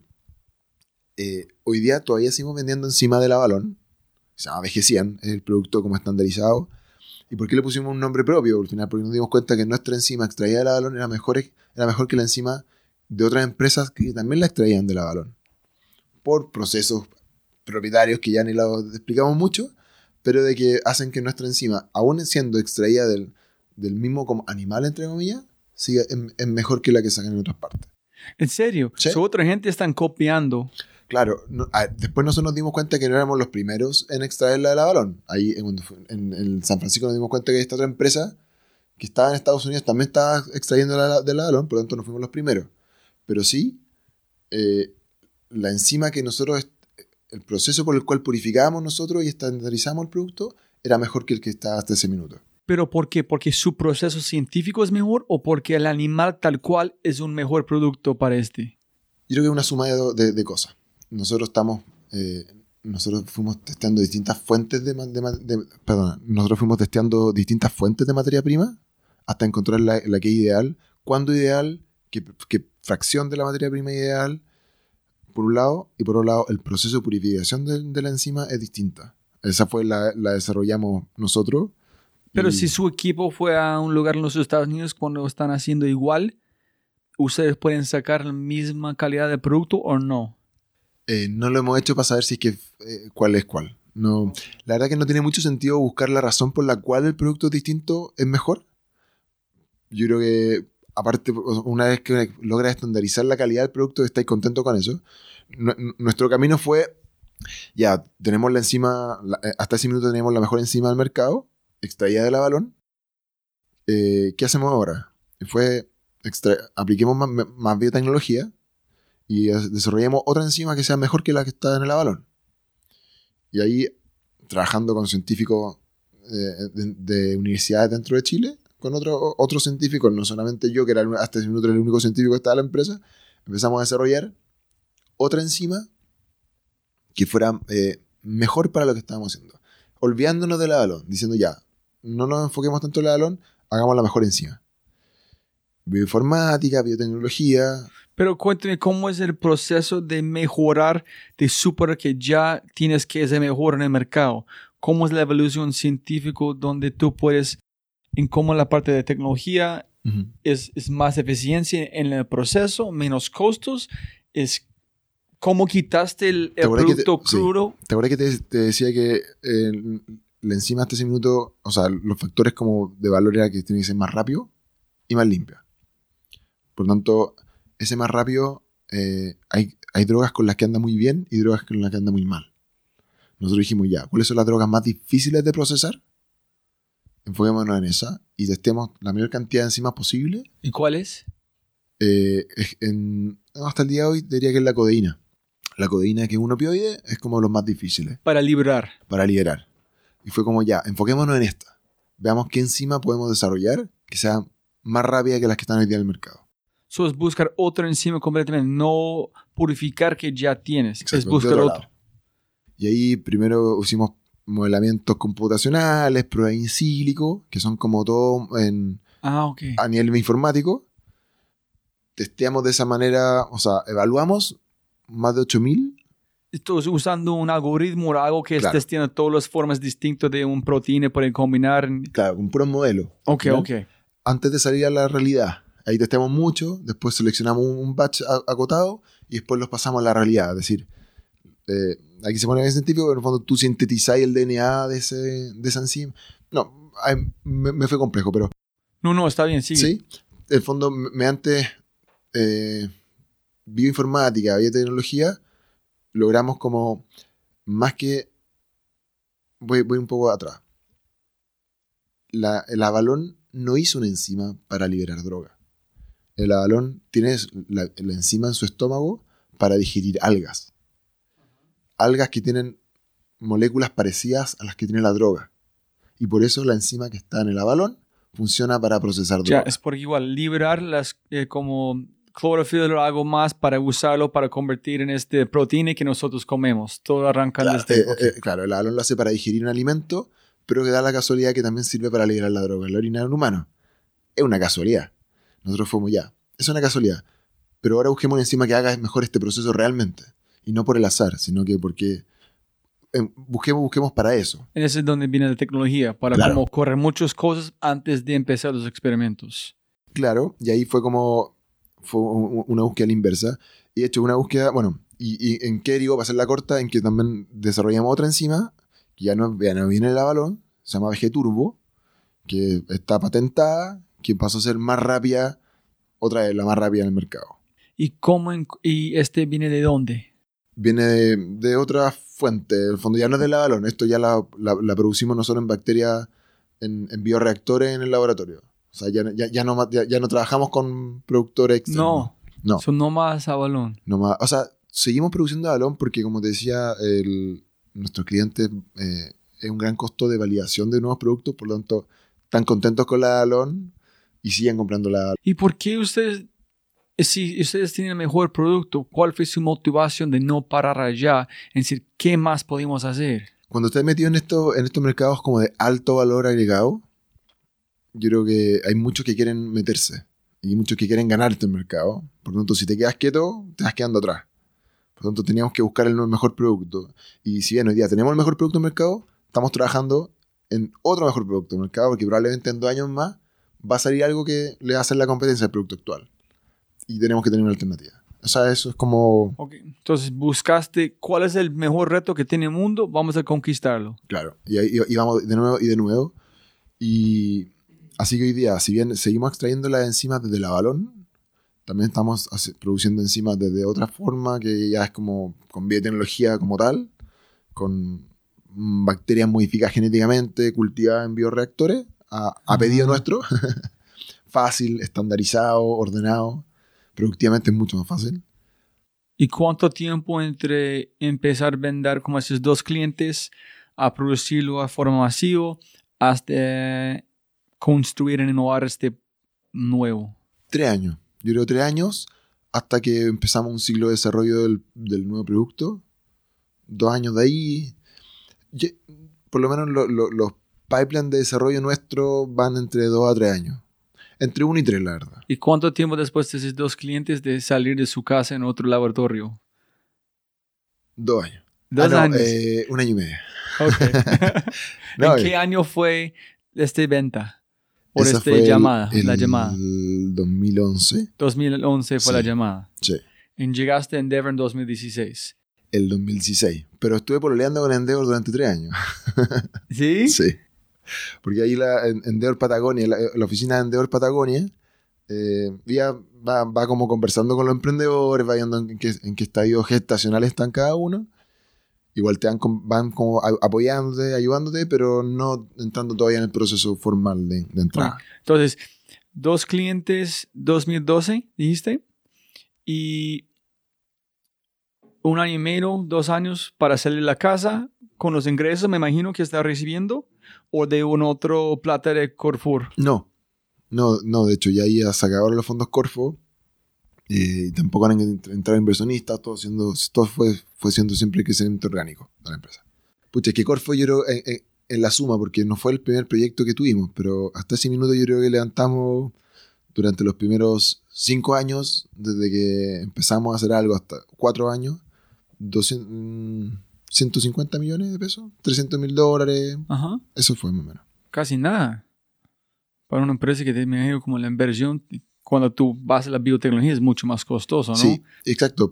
Yo creo porque el tipo de, el tipo de tecnología en la que estamos no, es, no son fármacos.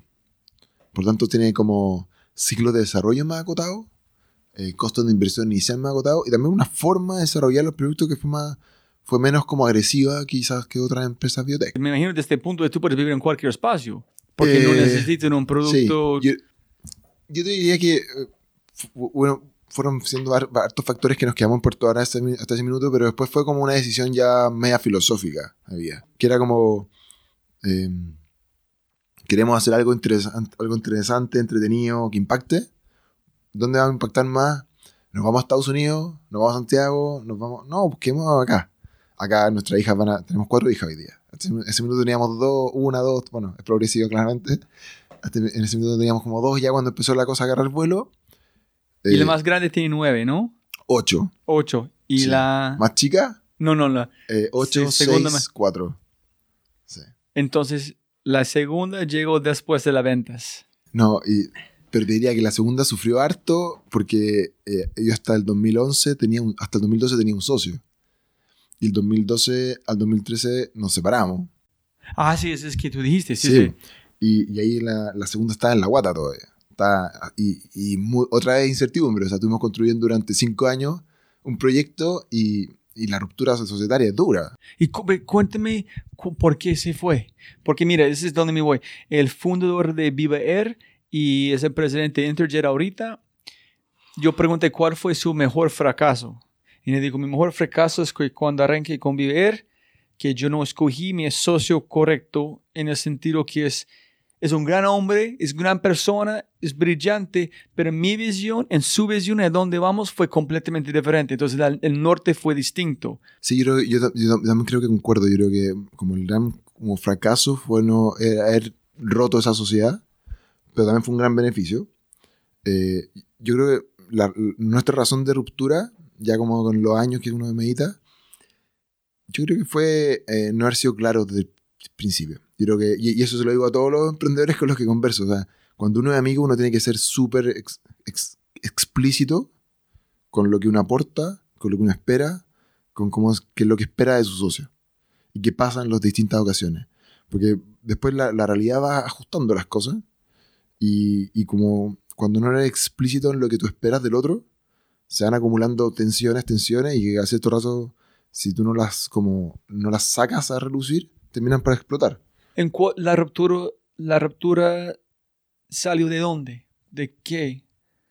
¿De visión de negocio? ¿De visión de producto? ¿De visión de...? No, yo creo que eh, en- una de las cosas que generó la, la tensión inicial fue que mi socio se quedó en Santiago y yo, yo me fui a Puerto Vara.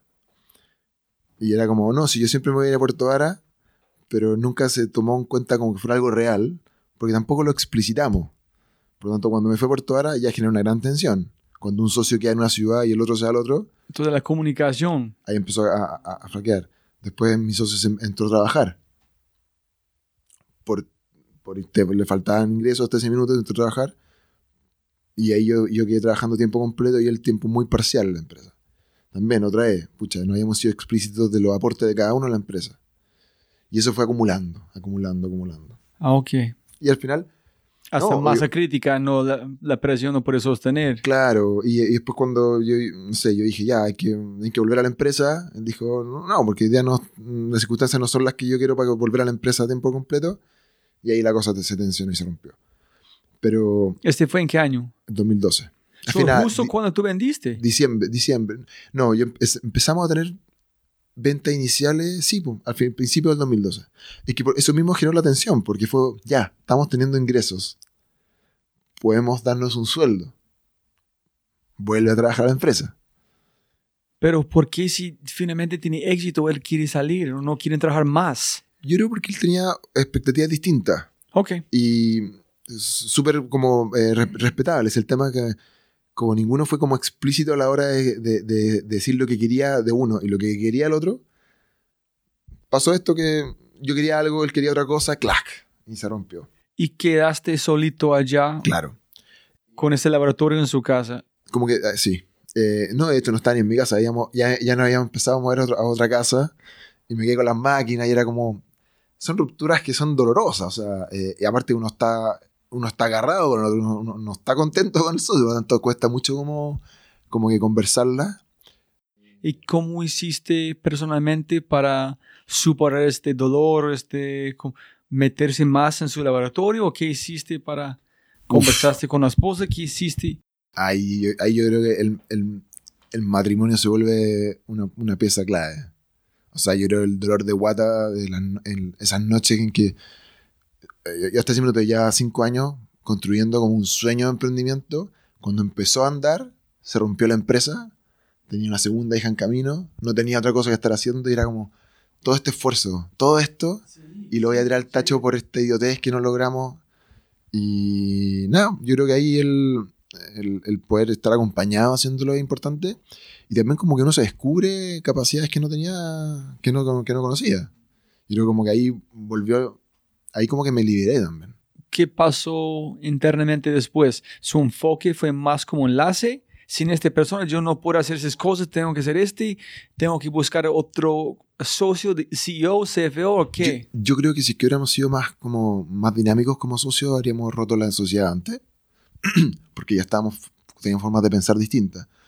Por lo tanto, cuando se rompió la empresa, empecé muy rápidamente a, a ejecutar cosas que yo creía que había ejecutado, que no estábamos ejecutando porque no conversábamos. Y esas mismas cosas que empezaron a pasar empezaron a hacer que la, la empresa cambiara y acelerara en su desarrollo.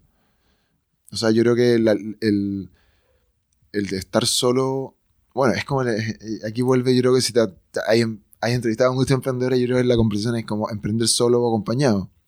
Emprender solo es mucho más rápido, pero, pero es mucho más demandante y mentalmente agobiante. Sí, es que yo estaba leyendo un libro, ahorita se llama High, High Growth Startup, por algo ya no me recuerdo, de, y alguien hablando de un CEO, dijo, por ejemplo, en su caso, dicen, una de las peores cosas que pueden pasar en un startup es si alguien como vos tiene que hacer cosas que no quieras hacer. Entonces, un científico, que es biólogo, si yo tengo que vender, en pensar en un negocio, yo no quiero hacer este, yo quiero estar en el laboratorio pensando en el producto nuevo. Entonces, ¿qué hiciste para no perder la velocidad de su producto y al mismo tiempo manejar una empresa? Yo creo que igual descubrí, descubrí herramientas como de negocio, que, no te- como de, de vender, que no, que no me conocía.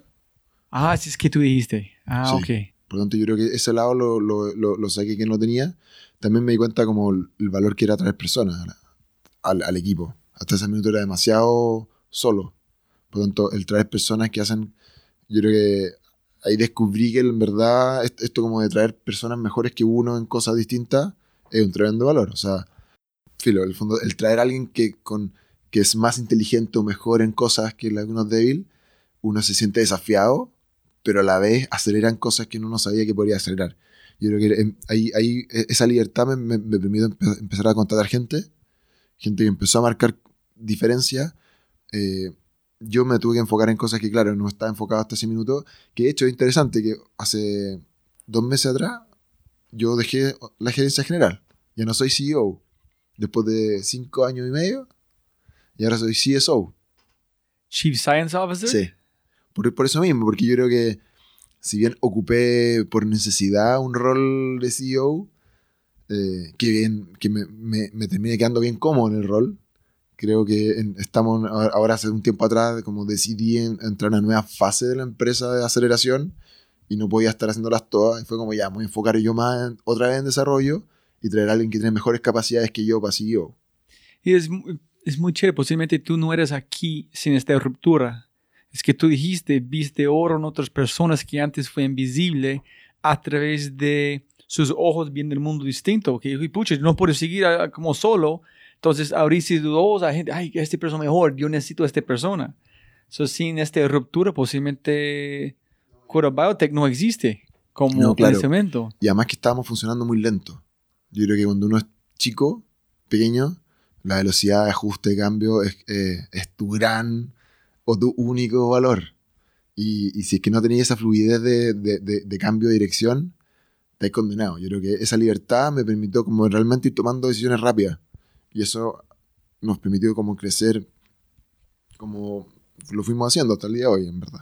Entonces, listo. ¿qué, qué- después de separación de su socio, ¿qué pasó después? ¿Contrataste gente, etcétera? Y contraté gente, empezamos enfocándonos, distintas como, bueno, la gran decisión fue no vamos a vender producto a granel ni con marcas de tercero, porque tuvimos como una... Wait, ¿no vamos a vender producto qué? Hasta ese minuto estábamos vendiendo con nuestra marca y empezamos con nuestra propia marca, nuestro propio nombre, Cura Biotech. Cura Biotech, pero ahí sí, y ahí empezamos a conversar con una gran empresa en Estados Unidos que nos prometía el cielo, pero eh, marca propia.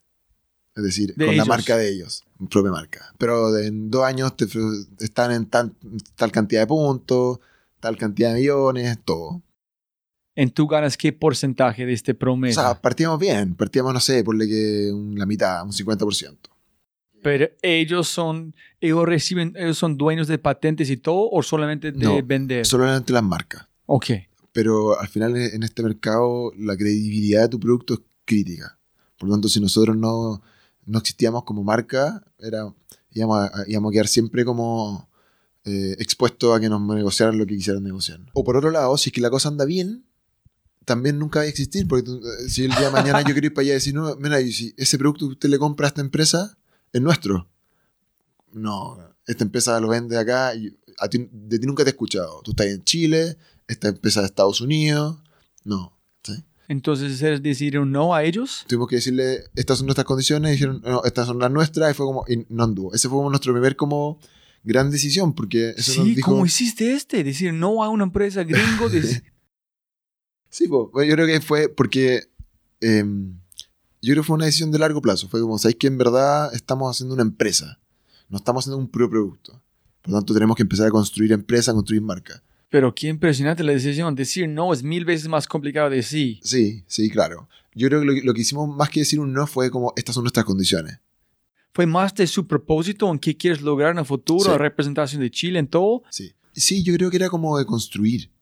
No hacer, no una pasada por uno, dos, tres años, porque yo creo que cuando tú entregas un producto para que el tercero haga su marca, eso en dos, tres años más te pega de vuelta, porque vuelven a renegociarte con condiciones propias y estás condenado a ir cada vez cediendo y cediendo y cediendo. Es como arrancamos, escoger su propio jefe. Yo no quiero a esta persona como...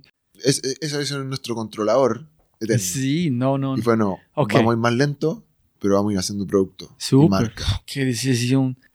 Y ahí fue, y fue muy, muy, muy difícil, pero también ot- otra de las como grandes decisiones que yo creo que hasta el día de hoy impactan, porque, no sé, cinco años después, vamos a empezar a, estamos empezando a hacer productos para otros mercados, amparándonos en la marca que estuvimos construyendo.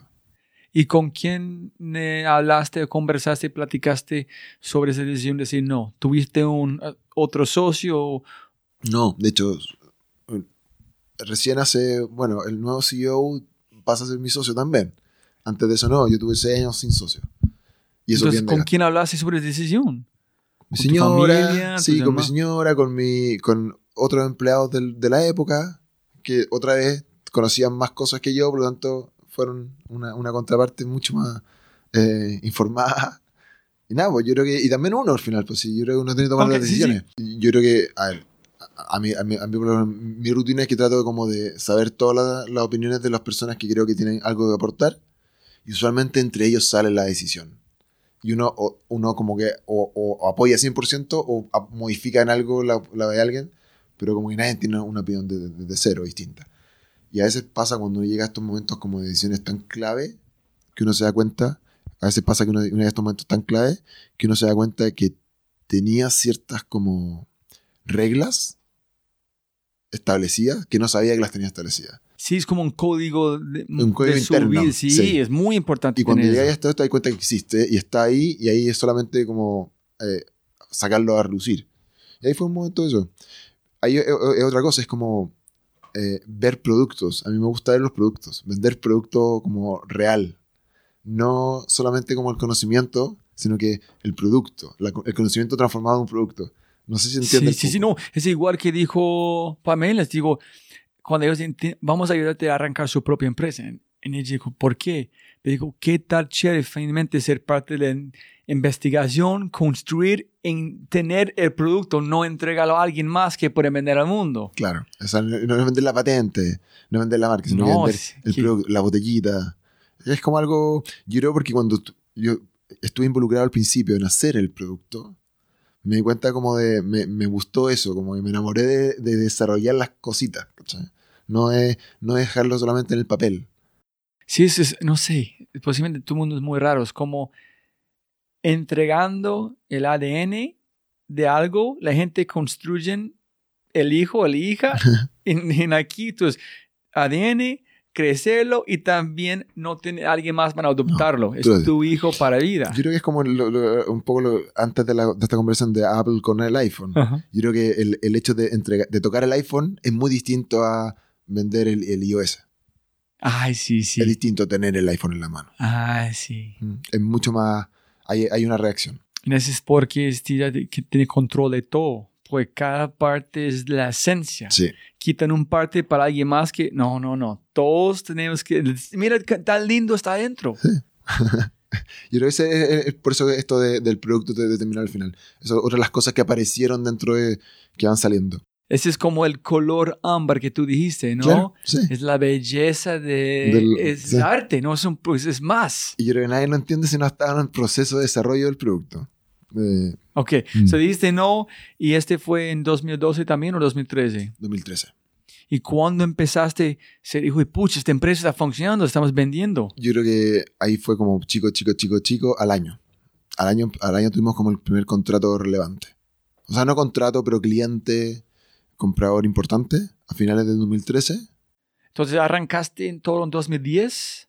El 2011, después del 2012, en diciembre, febrero, fue ruptura, parte de la nueva empresa. A final del 2013, principio del 2014, inician como ya las primeras ventas importantes. Son solamente casi como dos, tres años. No es tanto. Desde la idea de usar desechos hasta este punto. No, yo creo que no, aunque igual los años previos también fueron de mucho aprendizaje y pivoteado. O sea, todos fue- fue- fuimos construyendo know-how, cómo extraer enzimas, cómo trabajar, cómo, cómo hacer una empresa. Es mucho Ok, sí. aprendizaje que, que, que te generan. te- que, o sea, yo por lo menos yo nunca trabajé en una empresa, por lo tanto todo era aprendizaje. todo. De hecho, uno grande es como el susto, es como, más que susto, es como, debe ser, debe, debe ser distinto para alguien que ha trabajado, para alguien que no ha trabajado para alguien. Yo Ajá. creo que yo no sé dónde impacta en la forma que yo trabajo hoy día. Debe ser distinto. Yo creo que es interesante hacer una comparación de, alguien, de aquel, que, aquel, aquel que ha trabajado para alguien de aquel que no ha trabajado para alguien. Sí, tú tienes que ser como un programa de televisión de realidad donde tú sales a entrar por alguien más para ver cómo, ¿Cómo es alguien que siente? nunca tenía ¿Cómo se- un sea, empleador. Sí, o sea, igual trabajé como parte de mis cosas, pero nunca, como, nunca dependí de mi mensualidad de alguien para sobrevivir. Corfo. Bueno, eh, Entonces, primer contrato en 2013. y ahí empezó la cosa a agarrar tracción. ¿Qué tipo de tracción? ¿De cuántos empleados a cuántos empleados? Eh, yo, yo creo que ahí, agarrando cada vez más vuelo, pero también me di cuenta que yo era bastante eh, como conservador. Más que conservador, y ahí, eh, esto lo voy a enlazar con Endeavor, ¿vale? Porque es interesante. Eh, como poco ambicioso. Como que no me gusta esa ambición sin límite. ¿No te gusta? No me gusta. ¿No? No, no, no me gusta esa, eh, o sea, eh, esa ambición como del, del, de- del dinero. Es como eh, ya llegar un- una buena, una buena luca a la casa, teniendo la libertad para ir haciendo ex- experimentos que No, lo que pero- quiere. Ambicioso, mira, tú dijiste, arrancaste, vamos a sacar desechos, una enzima que nadie en el mundo está haciendo desde, Ya, desde claro. Puerto Varas. Sí, este te- es ambicioso. sí, es una ambición. Sí, estoy pensando en la ambición en billions. Esa ambición. Ah, ok, no, no, no. Esa ambición como de que no reto, no de plata. Sí, eso. Ok. Por lo tanto, eso como que me. Eso, hizo que Cura anduviera como tranquilo. Dos, tres años. Diría de 2003 al 2015, 2016. Pero, pero aún seguíamos creciendo. O sea, yo creo que lo- hemos crecido creo que un 70, 80% anual desde que partimos. Ha sido un buen crecimiento. Eh, y, eh, pero el 2016 ya en proceso de entrada para Endeavor, me tocó empezar a conversar con gente muy chora desde muchas partes, muy entretenida, muy... Pero cuénteme algo que pena para... eh, es... Todo este tiempo estás vendiendo un producto. Sí. La mejor cosa que es cuando combinaste la biotecnología en el jazz de Sí. más calidad. Y cada año estás mejorando este producto o este producto es constante todos los años. Es constante todos los años y vamos, vamos logrando más, mejor penetración de mercado. Fue primero fue es como ellos dicen, tuviste el producto, después fue distribuir, que es la más complicada. Cuando Sí. tenés este canal es cuando metes más productos porque ya tienes la distribución de todo. Exacto, exacto. Eh, fuimos haciendo empresas. Vender, mercadeo, penetración de la cosa. Exacto. Eso es. El, y el, el dolor de, pro- de la producción, como cuando uno hace un producto, es, distinto esto como una, empresa de software o TI o de app, de una aplicación, que prácticamente pone, pone más servidores, capacidad y vais multiplicando. Esto tenéis que ir haciendo más productos. Tenéis que ir eh, escalando la producción que tiene sus propias complejidades. Pero ¿cómo es la producción para ustedes? Ustedes necesitan alguien darte plata para decir quiero esta cantidad mensualmente etcétera. Ustedes arman el producto donde tienes guardado una bodega o como... No, un- uno lo tiene que ir produciendo anticipadamente. So, tú tienes que invertir su plata y no sabes si vas a vender o no. No. ¿En cuánto tiempo demora este producto? ¿Cuál es la, el- los tiempos de... es un año. Ah, Du- ok. Dura un año, por lo tanto igual tiene estabilidad. Y también por otro lado los clientes se demoran entre seis meses a dos años en validar tu producto. ¿En serio? Sí. Porque, porque otra vez, son, Ah. son cambios costosos. Entonces, estás vendiendo en 2013 un producto que van a re- recibir plata en enviar en 2015. Sí, aunque tú ya empiezas a percibir cómo va avanzando. O sea, son varias etapas de...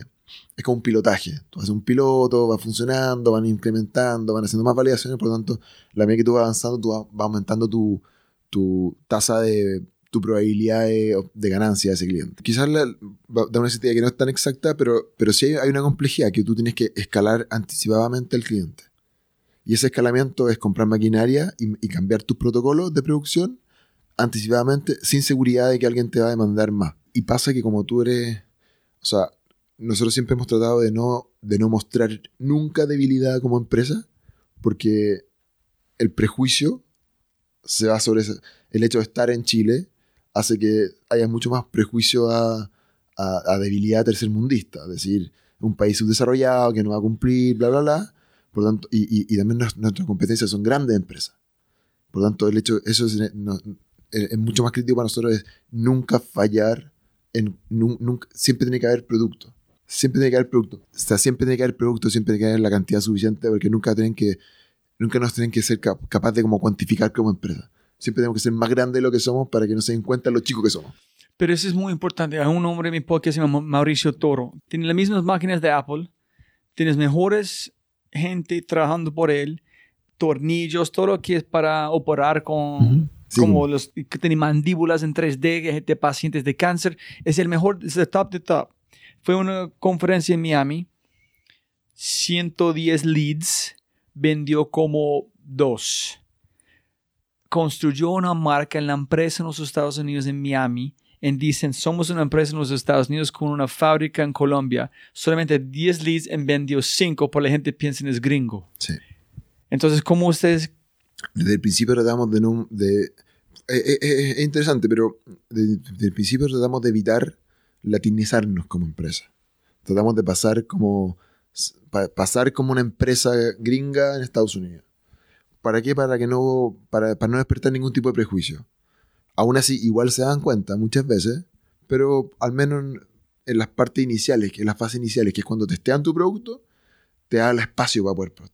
Una vez, una vez que lo una vez que testean el producto y se dan cuenta cuánto mejor era, ya como que hay otra forma, hay, una validación, hay una credibilidad. Pero si es que antes de eso, o sea, generan como esta, esta barrera de la distancia, la geografía, el prejuicio, es mucho más difícil. Pero ¿cuál fue su...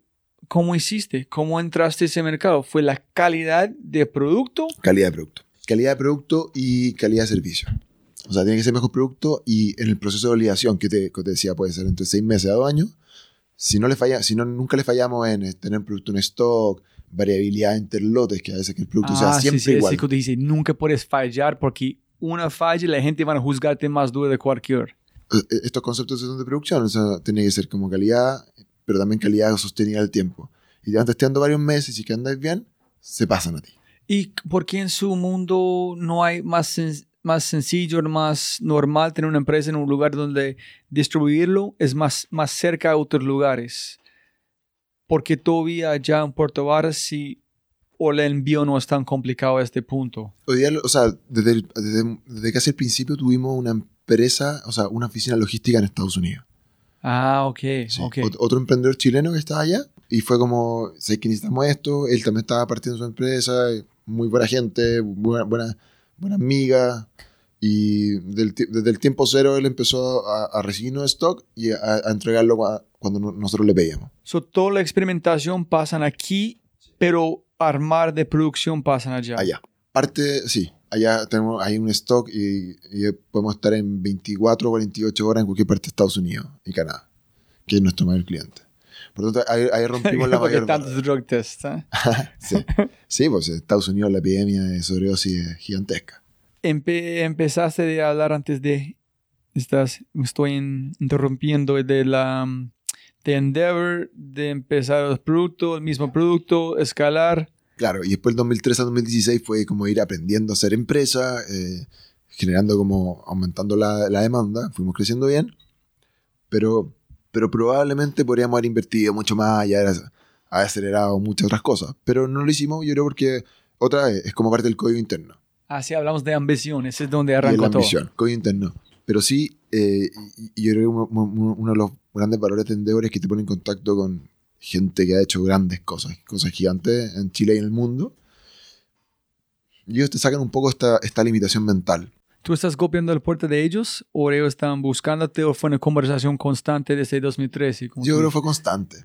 Eh, ¿Cómo van? Bien haciendo este. Sí, ah, ¿qué tal? ¿Cómo van ustedes? eh, junto un cafecito, un cafecito anual, cafecito cada seis meses, hasta que ya la empresa tuvo un, un tamaño, tuvo un cierto dolor, que no es, como el proceso de validación, sino que el proceso, un dolor más de crecimiento, que es distinto. Eh, muchas veces está asociado a, bueno, o de, de pro- problemas de producción o problemas de personas, como el tema del recurso humano como tal, que, te saca de tu foco. Y, y yo creo que de esa conversación con otros emprendedores que pasaron muchas barreras de tamaño, miles de veces más grande que la de uno, te hace sentir de que, oye, es que en verdad está bien, estamos contentos con uno, con dos, pero ¿qué pasa si fueran 100? ¿Qué pasa si fueran 1000? ¿Qué pasa si fueran 100 mil? Y, y como te, te saca de, de esa barrera autoimpuesta, pero yo vuelvo un poco al tema de la ambición. Como yo no estaba motivado por la... eh, no- no- yo no quiero sonar como el, el, el- el, ay, qué bonachón. No, yo no estaba motivado por la luca, por el, por el el dinero. Ajá. eh, es, es muy importante. Yo creo que cuando, pero uno, cuando uno pasa la sobrevivencia a tener un buen pasar, de ahí a seguir tan- estando tan metido en algo por ganar más, por ganar más, no era mi caso. Yo, te- yo tenía que buscar otro, otra, otra, otra cosa. Pero a Lucas es un- una herramienta para hacer más que tú quieres hacer. Ya, y encontrar esa otra cosa te permite que, ok, si es que entonces si esta otra cosa que es lo que te motiva puede realmente crecer y crecer y crecer, entonces ahí sí te volví a motivar. Yo creo que un poco en, en cura, a mí me pasó eso con cura. Que desde hace ya dos años atrás fue como varias- varios cambios, pero fue, ¿queremos seguir creciendo o no? Sí. Pero puta, sería bonito crecer ya grande, grande, grande. Tú estás pensando esto en la Yo, conversación. Fue, fue, fue naciendo. ¿Y por qué? Porque otra vez estamos en Puerto Vara, estamos en biotecnología. Estamos en un país que su- todas sus grandes industrias son extractivas. Eh, al menos la décima región, eh, esto, son, puras, son puras industrias que, que- que no están basadas en el conocimiento. Por tanto, Ni Colombia es problemática, en- inspira gente conciencia. Nadie piensa en el sexy. no. Y, y, y- y creo como que el, el- el hecho como de... de- yo me, me, me puse en, en qué pasa si cura llega a valer... ah, ¿por, por qué, por qué cura no puede valer un billón de dólares? Qué gigantesco sería el impacto de una empresa como cura en la décima región que llegue a valer un billón de dólares. ¿Por qué? Porque te dice, la cantidad de gente que va a estar hablando de biotecnología es gigante. Y eso en verdad te cambia el ecosistema. Y claramente todo, eh, hay una gran cantidad de dificultades para lograr a eso, eh, desde eh, logística a mano, a no sé, todo. Pero, pero si uno se pone una meta de, de- tamaño monetario, no por la plata, sino que por el impacto lateral que genera, horizontal, en, empresas de servicio, eh, darle un destino a tantos científicos en Chile. En Chile hay una cantidad de científicos gigantesca que va fuera del país, se capacita y después no tiene dónde volver. Mira, dos preguntas muy importantes aquí. ¿Tú piensas que cuando tú, cuando cambiaste tu chip en este momento, fue una influencia de su padre? Que hizo con todos estos movimientos laterales en cambiando la, la cara de, de, un- de ciudades, no solamente en una ciudad, con que han hecho, o nunca entró a su mente? Y número dos es, es no sé cómo, yo siempre trato de decirle a la gente, después de hablar con gente como vos, de pensar en 10X, que no tiene que hacerlo, pero vale la pena pensar en ser el más grande del mundo en algo porque abre sus ojos de otras opciones. No es decir tiene que hacerlo, pero yo todavía no tengo, no sé cómo aterrizar lo que es, no suena como egoísta o ambición conquistar el mundo, no, pero es Tú estás diciendo, mira que el impacto que puede tener este país con tecnología para Chile, para Puerto Varas. ¿Cómo decirle a la gente que es importante pensar en grande de su padre, de la conexión? O sea, la conexión? Yo, yo creo que ver, o sea, él, él no fue el único pionero en los salmones, pero fue uno de los pioneros y hoy día lo que era como pura idea bien loca, loca, o sea, nadie entendía qué estaba, qué Cresta estaba haciendo en el sur de Chile. Hoy día una industria de, no sé, 50.000 empleos, que, que son, em- son todas regiones gigantescas que están enfocadas en esa industria que no existía hasta hace tan poco tiempo atrás, te demuestra que un emprendimiento que transforma una empresa y cuando son varias empresas y un, un volumen de... En verdad puede cambiar la cara de un, de un lugar.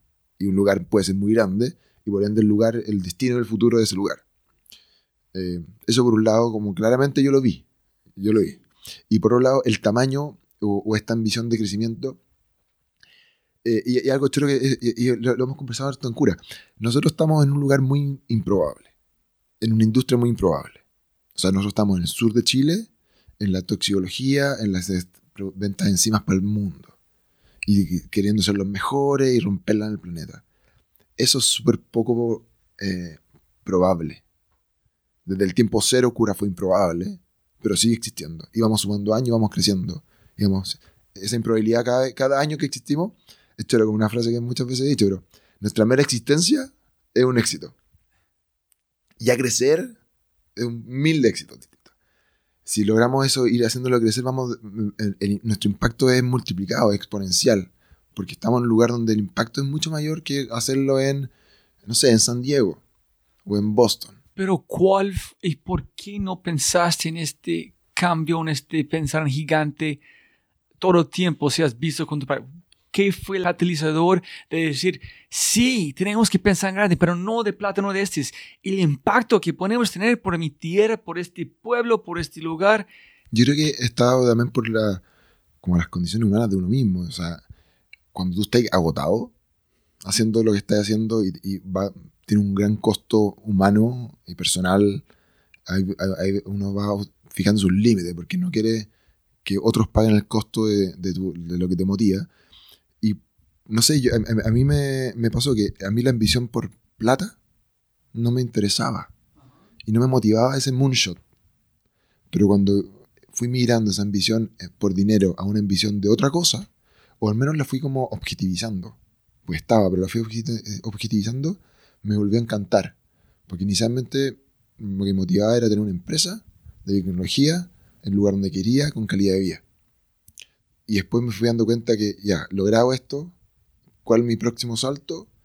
Este. Es que es, es como que el, ahora vuel- vuelve a valer la pena crecer. Ya pasé la sobrevida, ya pasé la libertad, ya pasé todo eso. ¿Cuál es el nuevo salto? ¿Cuál es el nuevo escalafón? Está como el impacto hacia el resto. ¿Por qué no desde el principio? No sé, yo, yo en verdad creo que la conversación con Endeavor ha sido, en, eh, más que Endeavor, son las personas. Uno conversa con personas que han hecho caminos que te terminan por encantar. Y cuando como vais conociendo esta historia, te va encantando. Acá en Chile hay re pocos caminos de esa libertad. Y, y no sé, o sea, ya yo, yo, yo tengo la imagen paterna, pero eso también tiene un límite de tamaño. Tú estás rechazando pensar en gigante porque pensaste fue de plata, pero en un momento que tú encontraste que el propósito de crecer no es de plata, es tener un impacto, ay sí, yo tengo que pensar en grande porque cae bien con mi código de vida, no Sí, sé. Eso vuelve a coincidir con, con mi propio valor. Sí, Y, y- y también en, en el, en, en que eso sea como que, pura frase cliché, pero es que el camino es la meta, más que el éxito. La meta no es la meta, sino que el camino tiene que ser la meta. O sea, el, el, el- proceso es el todo. proceso es, es- es la forma, es, es donde tú realmente estás siempre, siempre estás en un proceso y si no estás pasándolo bien el proceso, por más espectacular que sea el destino, no, a mí termina agotándote. También en, en, en lo que estamos haciendo ahora es como la forma en que queremos ser de empresa. Queremos que sea entretenida. No queremos que sea como, ya, en dos años más, cuando seamos gigantes, ahí vamos a irnos de vacaciones. Ahí vamos a volver a la casa más temprano. Ahí vamos a ser humanos de nuevo. No, como que eso, esa impronta en el cómo queremos ser empresa también viabiliza esta ambición. Porque no, yo al menos yo no quiero que las personas que están en cura se destruyan de lunes a viernes para que se reconstruyan sábado a domingo para volver a destruirse lunes a. Como que quiero que sea realmente como una coincidencia entre su humanidad y su, y su profesión. Y, si, logramos mantener ese balance entre las personas que estamos haciendo esto, vale la pena seguir creciendo. Si ese crecimiento es un costo diario, a mí no me motiva. No me motiva, aunque ganen mucha plata de ellos y todo, pero no- no quiero ser una mesa de dinero.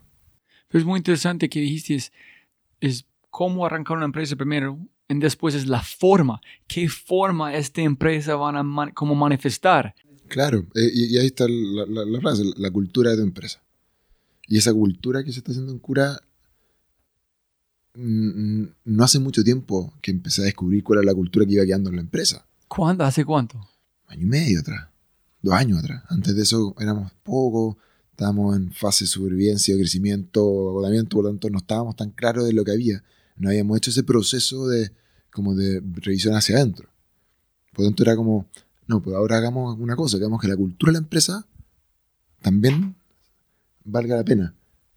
Vale- Y claro, y ese es como el carácter de tu hijo. Y la, en, entonces, fue más una decisión, ¿cómo fue? Ok, es obvio que tengo que hacer para pensar en gigante, en cambiar la carrera de ciencia y biotecnología en Chile, o fue la conversación en Endeavor, en cómo fue su, cómo llegaste finalmente para la, la prueba, en dónde hiciste tu test, tu algo en Endeavor y cómo entraste. El, bueno, el 2016 ya el- fue, el, fue el- año del proceso, toda esta fase de conversaciones, hay fase como de int- in- interés. ¿Cuál era mi gran dolor inicial también en esa época? Era, yo estaba muy solo. Como no tengo socios, no tenía como contraparte con la que ir conversando cosas en, un- en una forma que no fuera de supervivencia. 2016, y no tienes socios. Y era por lo, por lo muy desgastante. Muy desgastante porque em, mentalmente no descansa, no descansa. Y eso fue como ya, mi, mi primer foco es tener un board con el cual ir viendo cómo hacer, cómo estandarizar, estabilizar esta empresa. Cómo hacerla madurar, cómo hacerla como que ya sea distinto. Dar huesos, ¿no? Sí, estructura. Y eso fue el 2017 y 2018. Y ya el 2018, ya, eh, bueno, ya en- en- empezó este proceso como de ingreso de nuevo CEO, nuevo socio, ya tengo un board.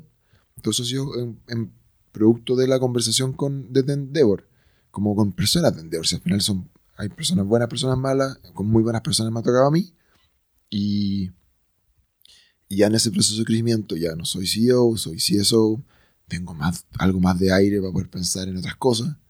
Tengo un board que nos permite hablar como estrategia, más de futuro. Eh, y ahora estoy mirando a, que voy a, mi idea es como terminar el proceso en Endeavor con un directorio. Ya el board tiene una duración y pasar a tener un directorio. Y, y, y- y esta transición es como ya. eh, veo cuál es la cultura que quiero tener en la empresa. Traigo gente para tener cabezas. Eh, estamos en un proceso como de crecimiento am- ambicioso. Y termino de meter como un directorio que además la estabilice, cosa que en verdad se transforme como en un ser vivo propio y que no, de- que, que no sea dependiente de mí, sino que realmente tenga una, una, una independencia de mí donde yo sea un partícipe más que el, el- la cabeza. ¿cachai? Qué chévere. Sí, eso es un proceso, yo, yo no sé si a todos, todos buscan lo mismo, yo creo que hay muchos que, que buscan seguir estando como realmente controlando como cabeza. Yo creo que para poder, yo me, la única forma que me siento cómodo logrando liberarme un poco del, del control total es cuando yo creo que la estructura de lo que tú definiste como empresa y cultura coincide con, tu, con lo que tú quieres. Ah, ok. ¿Cuál la forma es el fo- la forma correcta para vos? mi, mi fin es como ya, vamos a establecer cómo es la, la forma, la cultura adecuada y ahí que el animal crezca todo lo que tenga que crecer. ¿Y cuándo, pero cuándo pasaste por el proceso de Endeavor? ¿Cuándo? A final 2016 entré en Endeavor, ¿En dónde? ¿Dónde hiciste tu prueba? San Francisco. Ay, que tú volviste al lugar donde inició todo. Sí, cada, cada persona de Endeavor, la historia donde ellos dicen su test tiene algo mágico donde hicieron qué pasó. Todo conectan los puntos. Es muy raro. sí. Dice que 90% de cada persona de Endeavor, alguna razón, regresó a un punto de importancia para ellos cuando pasaron Endeavor. Sí, yo creo que en un, un momento como místico para mí eh, es el 2011. Estar recorriendo San Francisco, llegar a una feria a una ciudad que no conocía, a una feria de un mundo que no ¿En conocía. en, qué- en- en qué, ¿En qué mes? En- En septiembre. ¿De 2011 estaba? Sí. Yo estaba en San Francisco y yo llegué allá justo en ese momento. Mira. Ok, listo. Entonces, contaste tu historia a, cuántos jueces o cuántos, Seis. y, y fue sin duda no problema, pasan. Sí, eh, yo, ver, yo, yo no sé, uno siempre le cuenta las cosas buenas, por lo tanto, uno- yo siempre me pongo como, ya, voy a filtrar lo que te dicen porque siempre quieren ap- apoyarte, pero yo creo como que le, el, como que eh, una de las cosas que le, le gustó, le llamó la atención era como mi, em, no me gusta echar flores, pero era como que, echarme flores, pero era como mi valentía al final como que estar haciendo todo esto solo, solo, ¿ah? pararme frente a ellos solo, Ah, ok, sí. la confianza, o sea, más como la seguridad, pero como el, como la, una cosa que se repitió fue, wow, sí, te felicito por el, Pero tú también piensas que ellos vieron que, wow, él han hecho este, todo este punto, nosotros podemos un impacto grande con él, ayudando Sí, próximo paso. sí, o sea, la- a ver, el, el proceso fue, lo- los jueces son como la guinda, o sea, los jueces, esta- no son jueces, son, son el nombre, evaluadores, son como la guinda. Yo diría que el proceso anterior es donde tú generalmente, tú generas la riqueza. Porque yo conversé, no sé, con cuántas, con seis, ocho personas secas en su- cada ámbito, que están haciendo preguntas, que están haciendo desafíos, que, que esos desafíos, si eres inteligente, te hacen impacto y los vas aplicando. Tanto, casi que si que al final en, en Palo Alto hubieran dicho sorry, ¿no? Bueno, malas weas igual. Igual ya, ya gané, ¿cachai? Yo creo que y, y eso a mí me pasa igual conversar como con otros emprendedores que están en el proceso, dudando, y le digo, da lo mismo haciendo un try al final. Igual, esto es como una conversación. Hoy día han aparecido más instancias con las que tú puedes conversar con otros emprendedores, pero por lo menos en Chile, no, yo no he visto otra instancia donde puedes conversar con emprendedores que han hecho como grande impacto. Son más como pequeñas empresas, pequeños emprendimientos. Está bien, o sea, uno puede hacer como, no sé, cultivar papas y crecer, o tener venta de un, no sé, un local, o ser una empresa de pintura. Pero como grande empresa, grande emprendedora, hay poco en Chile. Todavía. Sí, entonces necesitan este nivel de mental que como esos modelos mentales que pueden abrir más. Ese es que yo, yo he visto todo, como estoy entendiendo de Endeavors. Tú tienes una visión del mundo, hay pocas personas que pueden verlo ni entenderlo.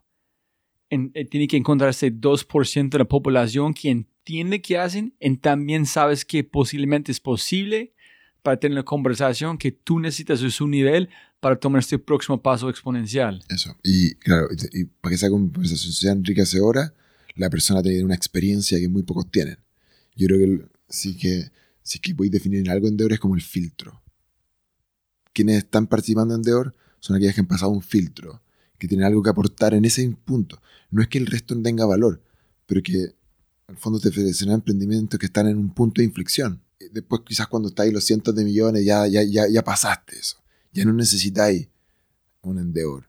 O cuando estáis al principio ganando 50 millones de pesos, no lo necesitáis porque, porque hay otras instancias que son más adecuadas.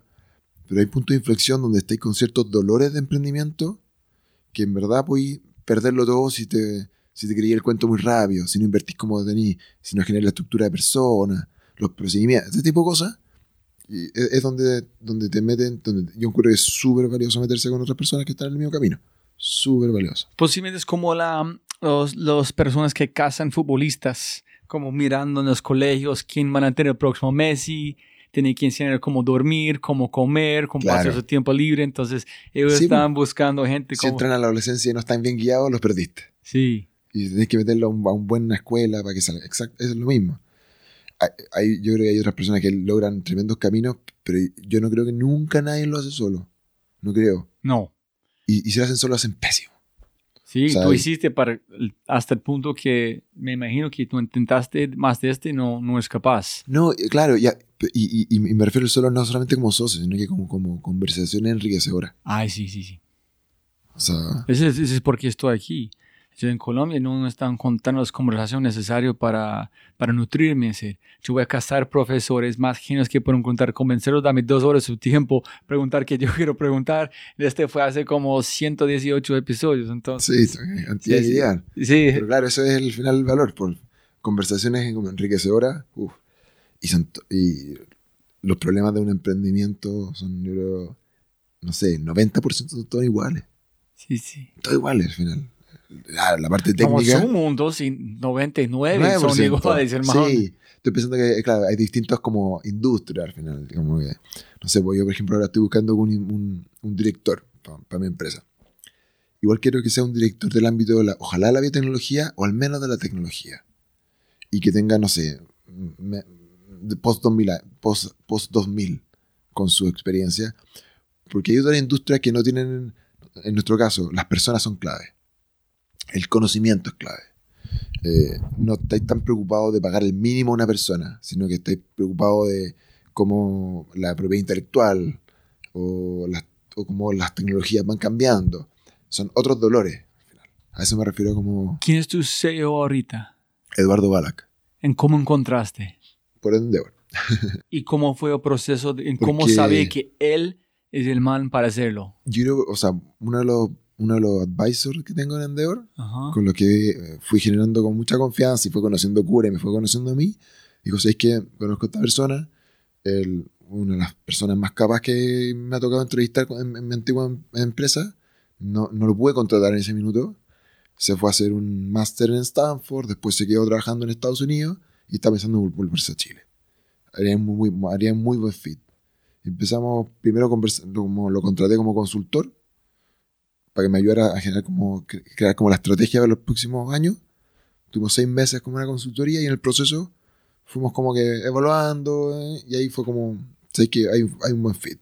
¿Tú sabes, él sabía que están en una prueba de CEO o no? No, yo creo y, tampoco era claro que era, era, el camino. Yo era como, yo en verdad era un tanteo, pero podía no ser tanteo, era como, ambas, ambos caminos eran, eran productivos para mí. ¿En cuándo sabía que sí él es la, la persona correcta? ¿Cuándo sabía? Lo conversamos como a los cuatro meses. Bueno, ahí fue inicialmente, son cuatro meses muy poco, pero después el proceso de transición fue un año. O sea, fue un año y medio en total. Y yo creo que un proceso nunca termina. Las personas están todos cambiando. Así que, de hecho, ahora, es interesante tener tocado, pero los, los procesos uno no está más de dos, tres, cuatro años en el mismo cargo al final. Haciendo lo mismo, no se aburre. no? Por lo tanto, yo creo que después de un tiempo uno busca cambio y si no los tiene adentro, los tiene afuera. Yo creo que esto va, así. Un, proceso exitoso serían cinco años. Después de eso habrá otra realidad y ojalá otros cinco años o tres años. Y si no, bueno, no, también si las cosas fluctúan. ¿Cuál es la visión? ¿Dónde estás ahorita con...? ¿Y cura? ¿Por qué cura? ¿Qué significa cura? Eh, bueno, tú te diste cuenta que han habido muchas cosas, o sea, muchos cambios, mucho movimiento, mucha incertidumbre, dolores. Eh, el 2013, principio del 2013, con toda esta incertidumbre, una huevo en camino, una hija.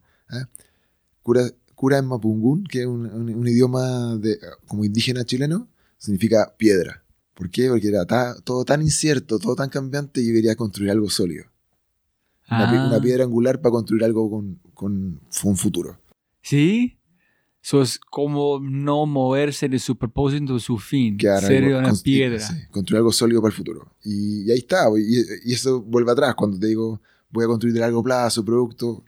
Pero mira cómo raro es como la Sweet Sorrow es cura y biotech. Algo que está cambiando la, la velocidad, que es más rápido de cualquier otra cosa ahorita, más algo que nunca cambia. Sí. Yo creo porque, claro, pero tú cambias para quedar donde mismo hay, la hipótesis de la reina roja, que tú te, en, evolución, que tú tienes que estar corriendo para mantenerte vivo. Uno, de los mejores eh, consejos es, la, es en la, el cuello de la botella de un ron, se llama la hechicera, que es, no sé cómo en latín, cómo decirlo, pero es fuerte en el ser y suave en, las, en la manera.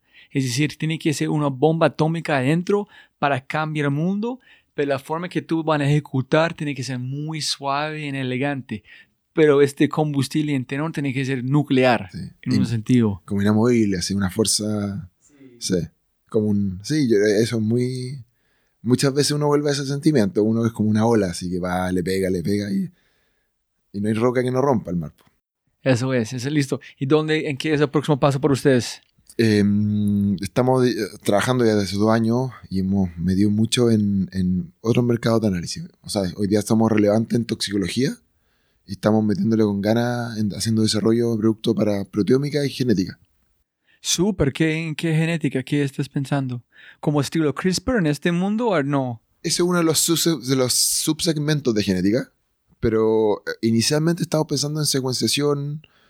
Eh, nosotros nos definimos con una empresa que hace enzimas para sample preparation.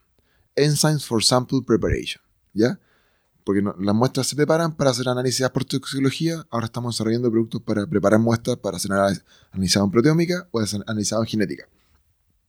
Principalmente medicina de precisión. Todo está como en el futuro, tú, o sea, el presente ya, pero cada vez más el futuro.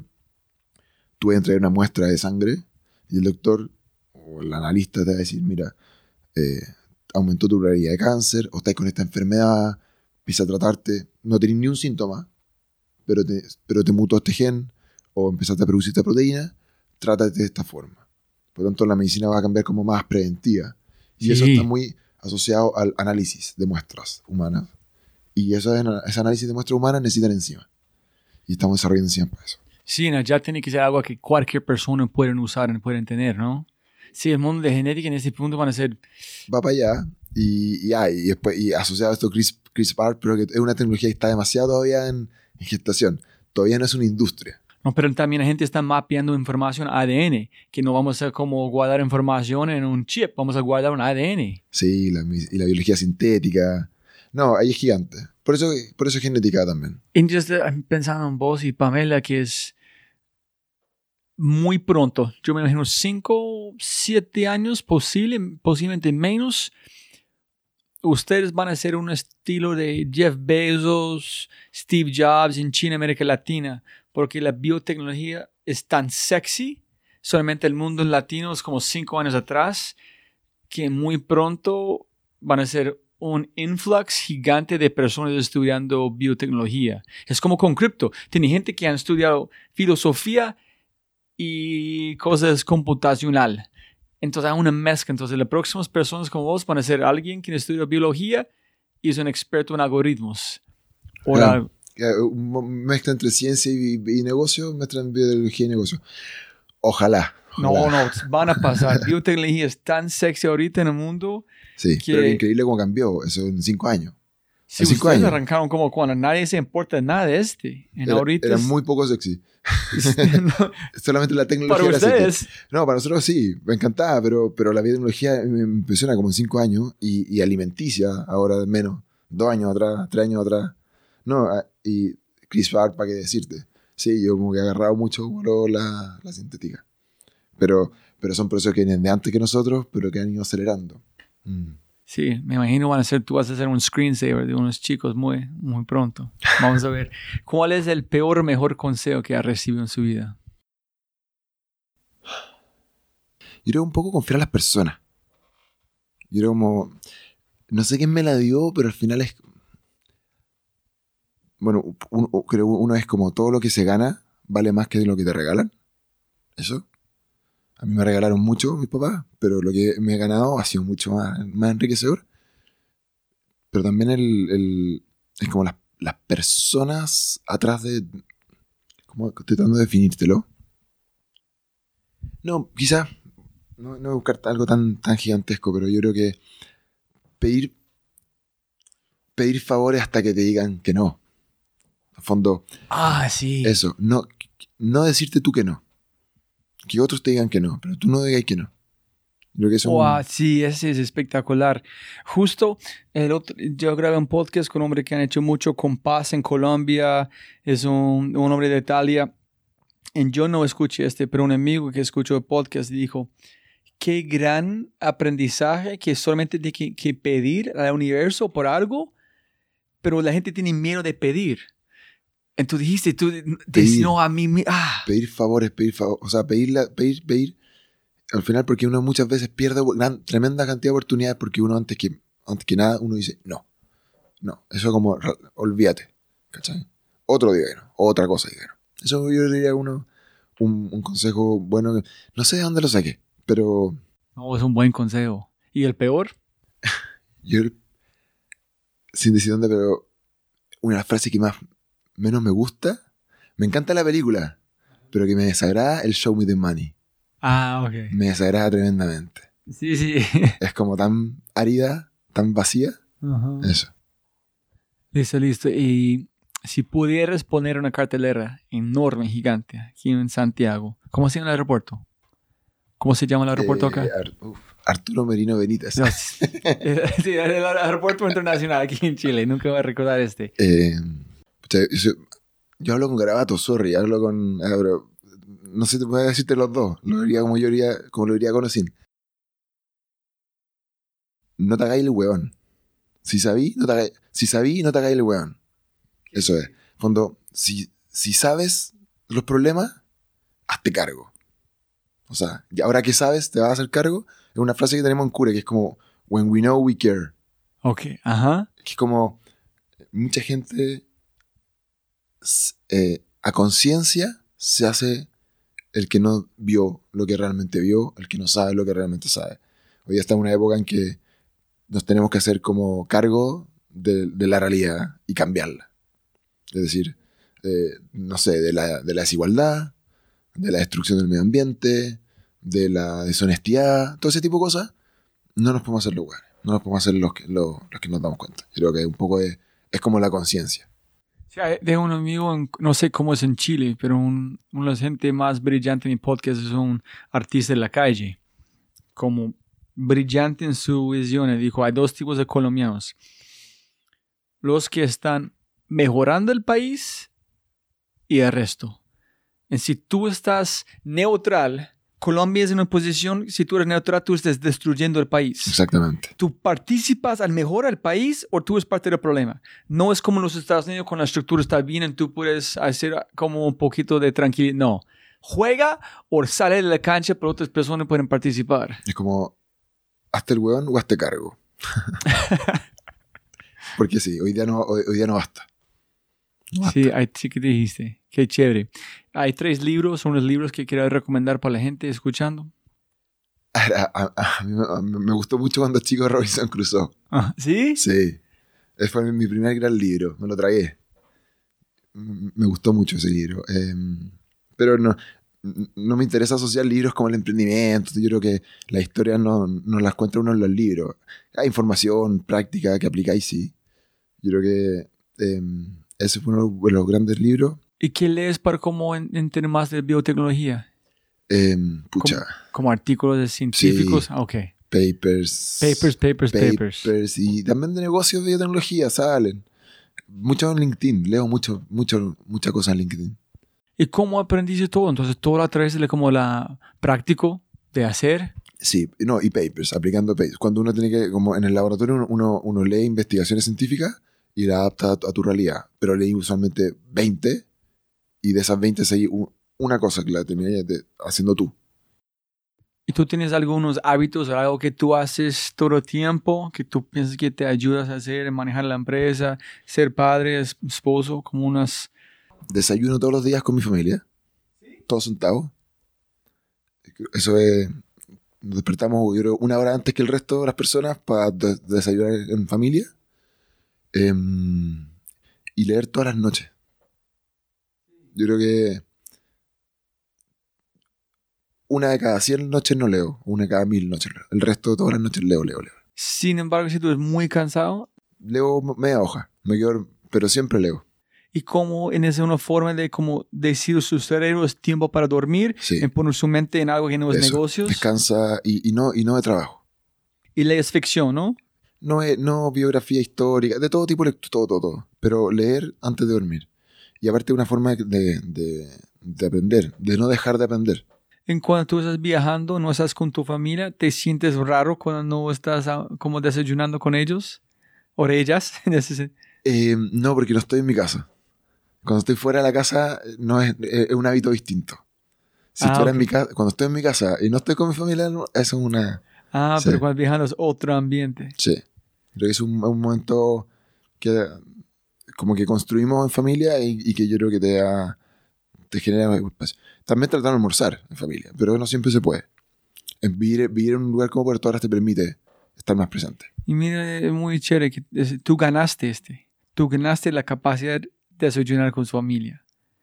Nadie regaló este. No. Tú Y como toma, decidiste sí. tener la vida que tienes que ten- quieres Sí. tener. Y todos los días significa 40 minutos menos de sueño. Una Sí. hora. Pero te, te hace espacio. Yo creo que si son como, como hábitos, yo creo que esos dos. Listo. ¿Hay algo que olvidamos de mencionar o importante que tú quieres decir a la gente escuchando? Em, no, yo que he dicho harto. No, no, no quiero aburrir tratando de decir cómo tienen que ser. Yo creo que cada uno tiene mucho valor propio, así que hay Listo. que jugársela. Entonces, como arrancamos, siempre gana más plata, como pero no más tiempo. Entonces, muchísimas gracias por su tiempo. Bueno, gracias a ti. Chao. Chao.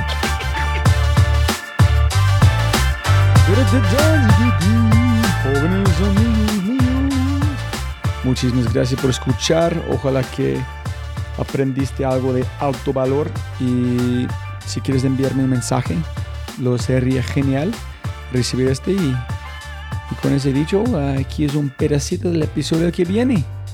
No, lo comparto, lo comparto. Hay, hay, una, hay, una, hay una forma, digamos, de... mm, Bueno, después hay emprendedor y emprendedor, ¿no? Que a eso me refería yo al principio, de que el emprendimiento, eh, mientras más exitoso, más, más, más medio, más atención tiene, pero, pero la forma en que te transforma el emprender y el vivir distintas etapas del emprendimiento es, es un cambio de madurez muy, muy importante. Eh, y yo creo que todos los emprendedores que, que han vivido eso lo, lo saben y, te sientes un poco, no sé, como que sientes que tienes mucha experiencia, como, eh, como en, el, en el camino de, la, de, lo vivido, eh, los años finalmente son como si fueran décadas para uno. O sea, hoy en día yo tengo seis años con este emprendimiento, siento que, no sé, en un CV si lo tuviera que, aplanar serían 20 años de experiencia en, en- en- labor, porque siento que soy capaz de, sé, he vivido tantas cosas. Y hasta el próximo episodio. Chao.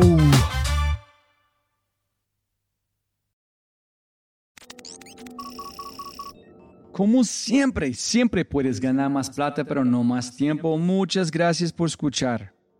Antes de terminar, unas cosas importantes para preguntar y mencionar. Número uno, deja una calificación en Spotify. Ya, ya, déjala literalmente toma segundos y como yo mencioné, el impacto es enorme. Además, estarás garantizado de sentirte increíble el resto del día. También estamos produciendo todo el contenido en YouTube. El canal es espectacular. Tengo mi newsletter Conejo Blanco, las notas del podcast y los enlaces, las transcripciones. Nuestro otro podcast, Matamos Preguntas, escúchalo. Y más se puede encontrar en thefryshow.com. Y si quieres enviarme un mensaje o patrocinar el podcast, puedes enviarme un mensaje usando cualquiera de mis redes sociales con mi nombre a Robbie J. Gracias, abrazo grande y sigue escuchando.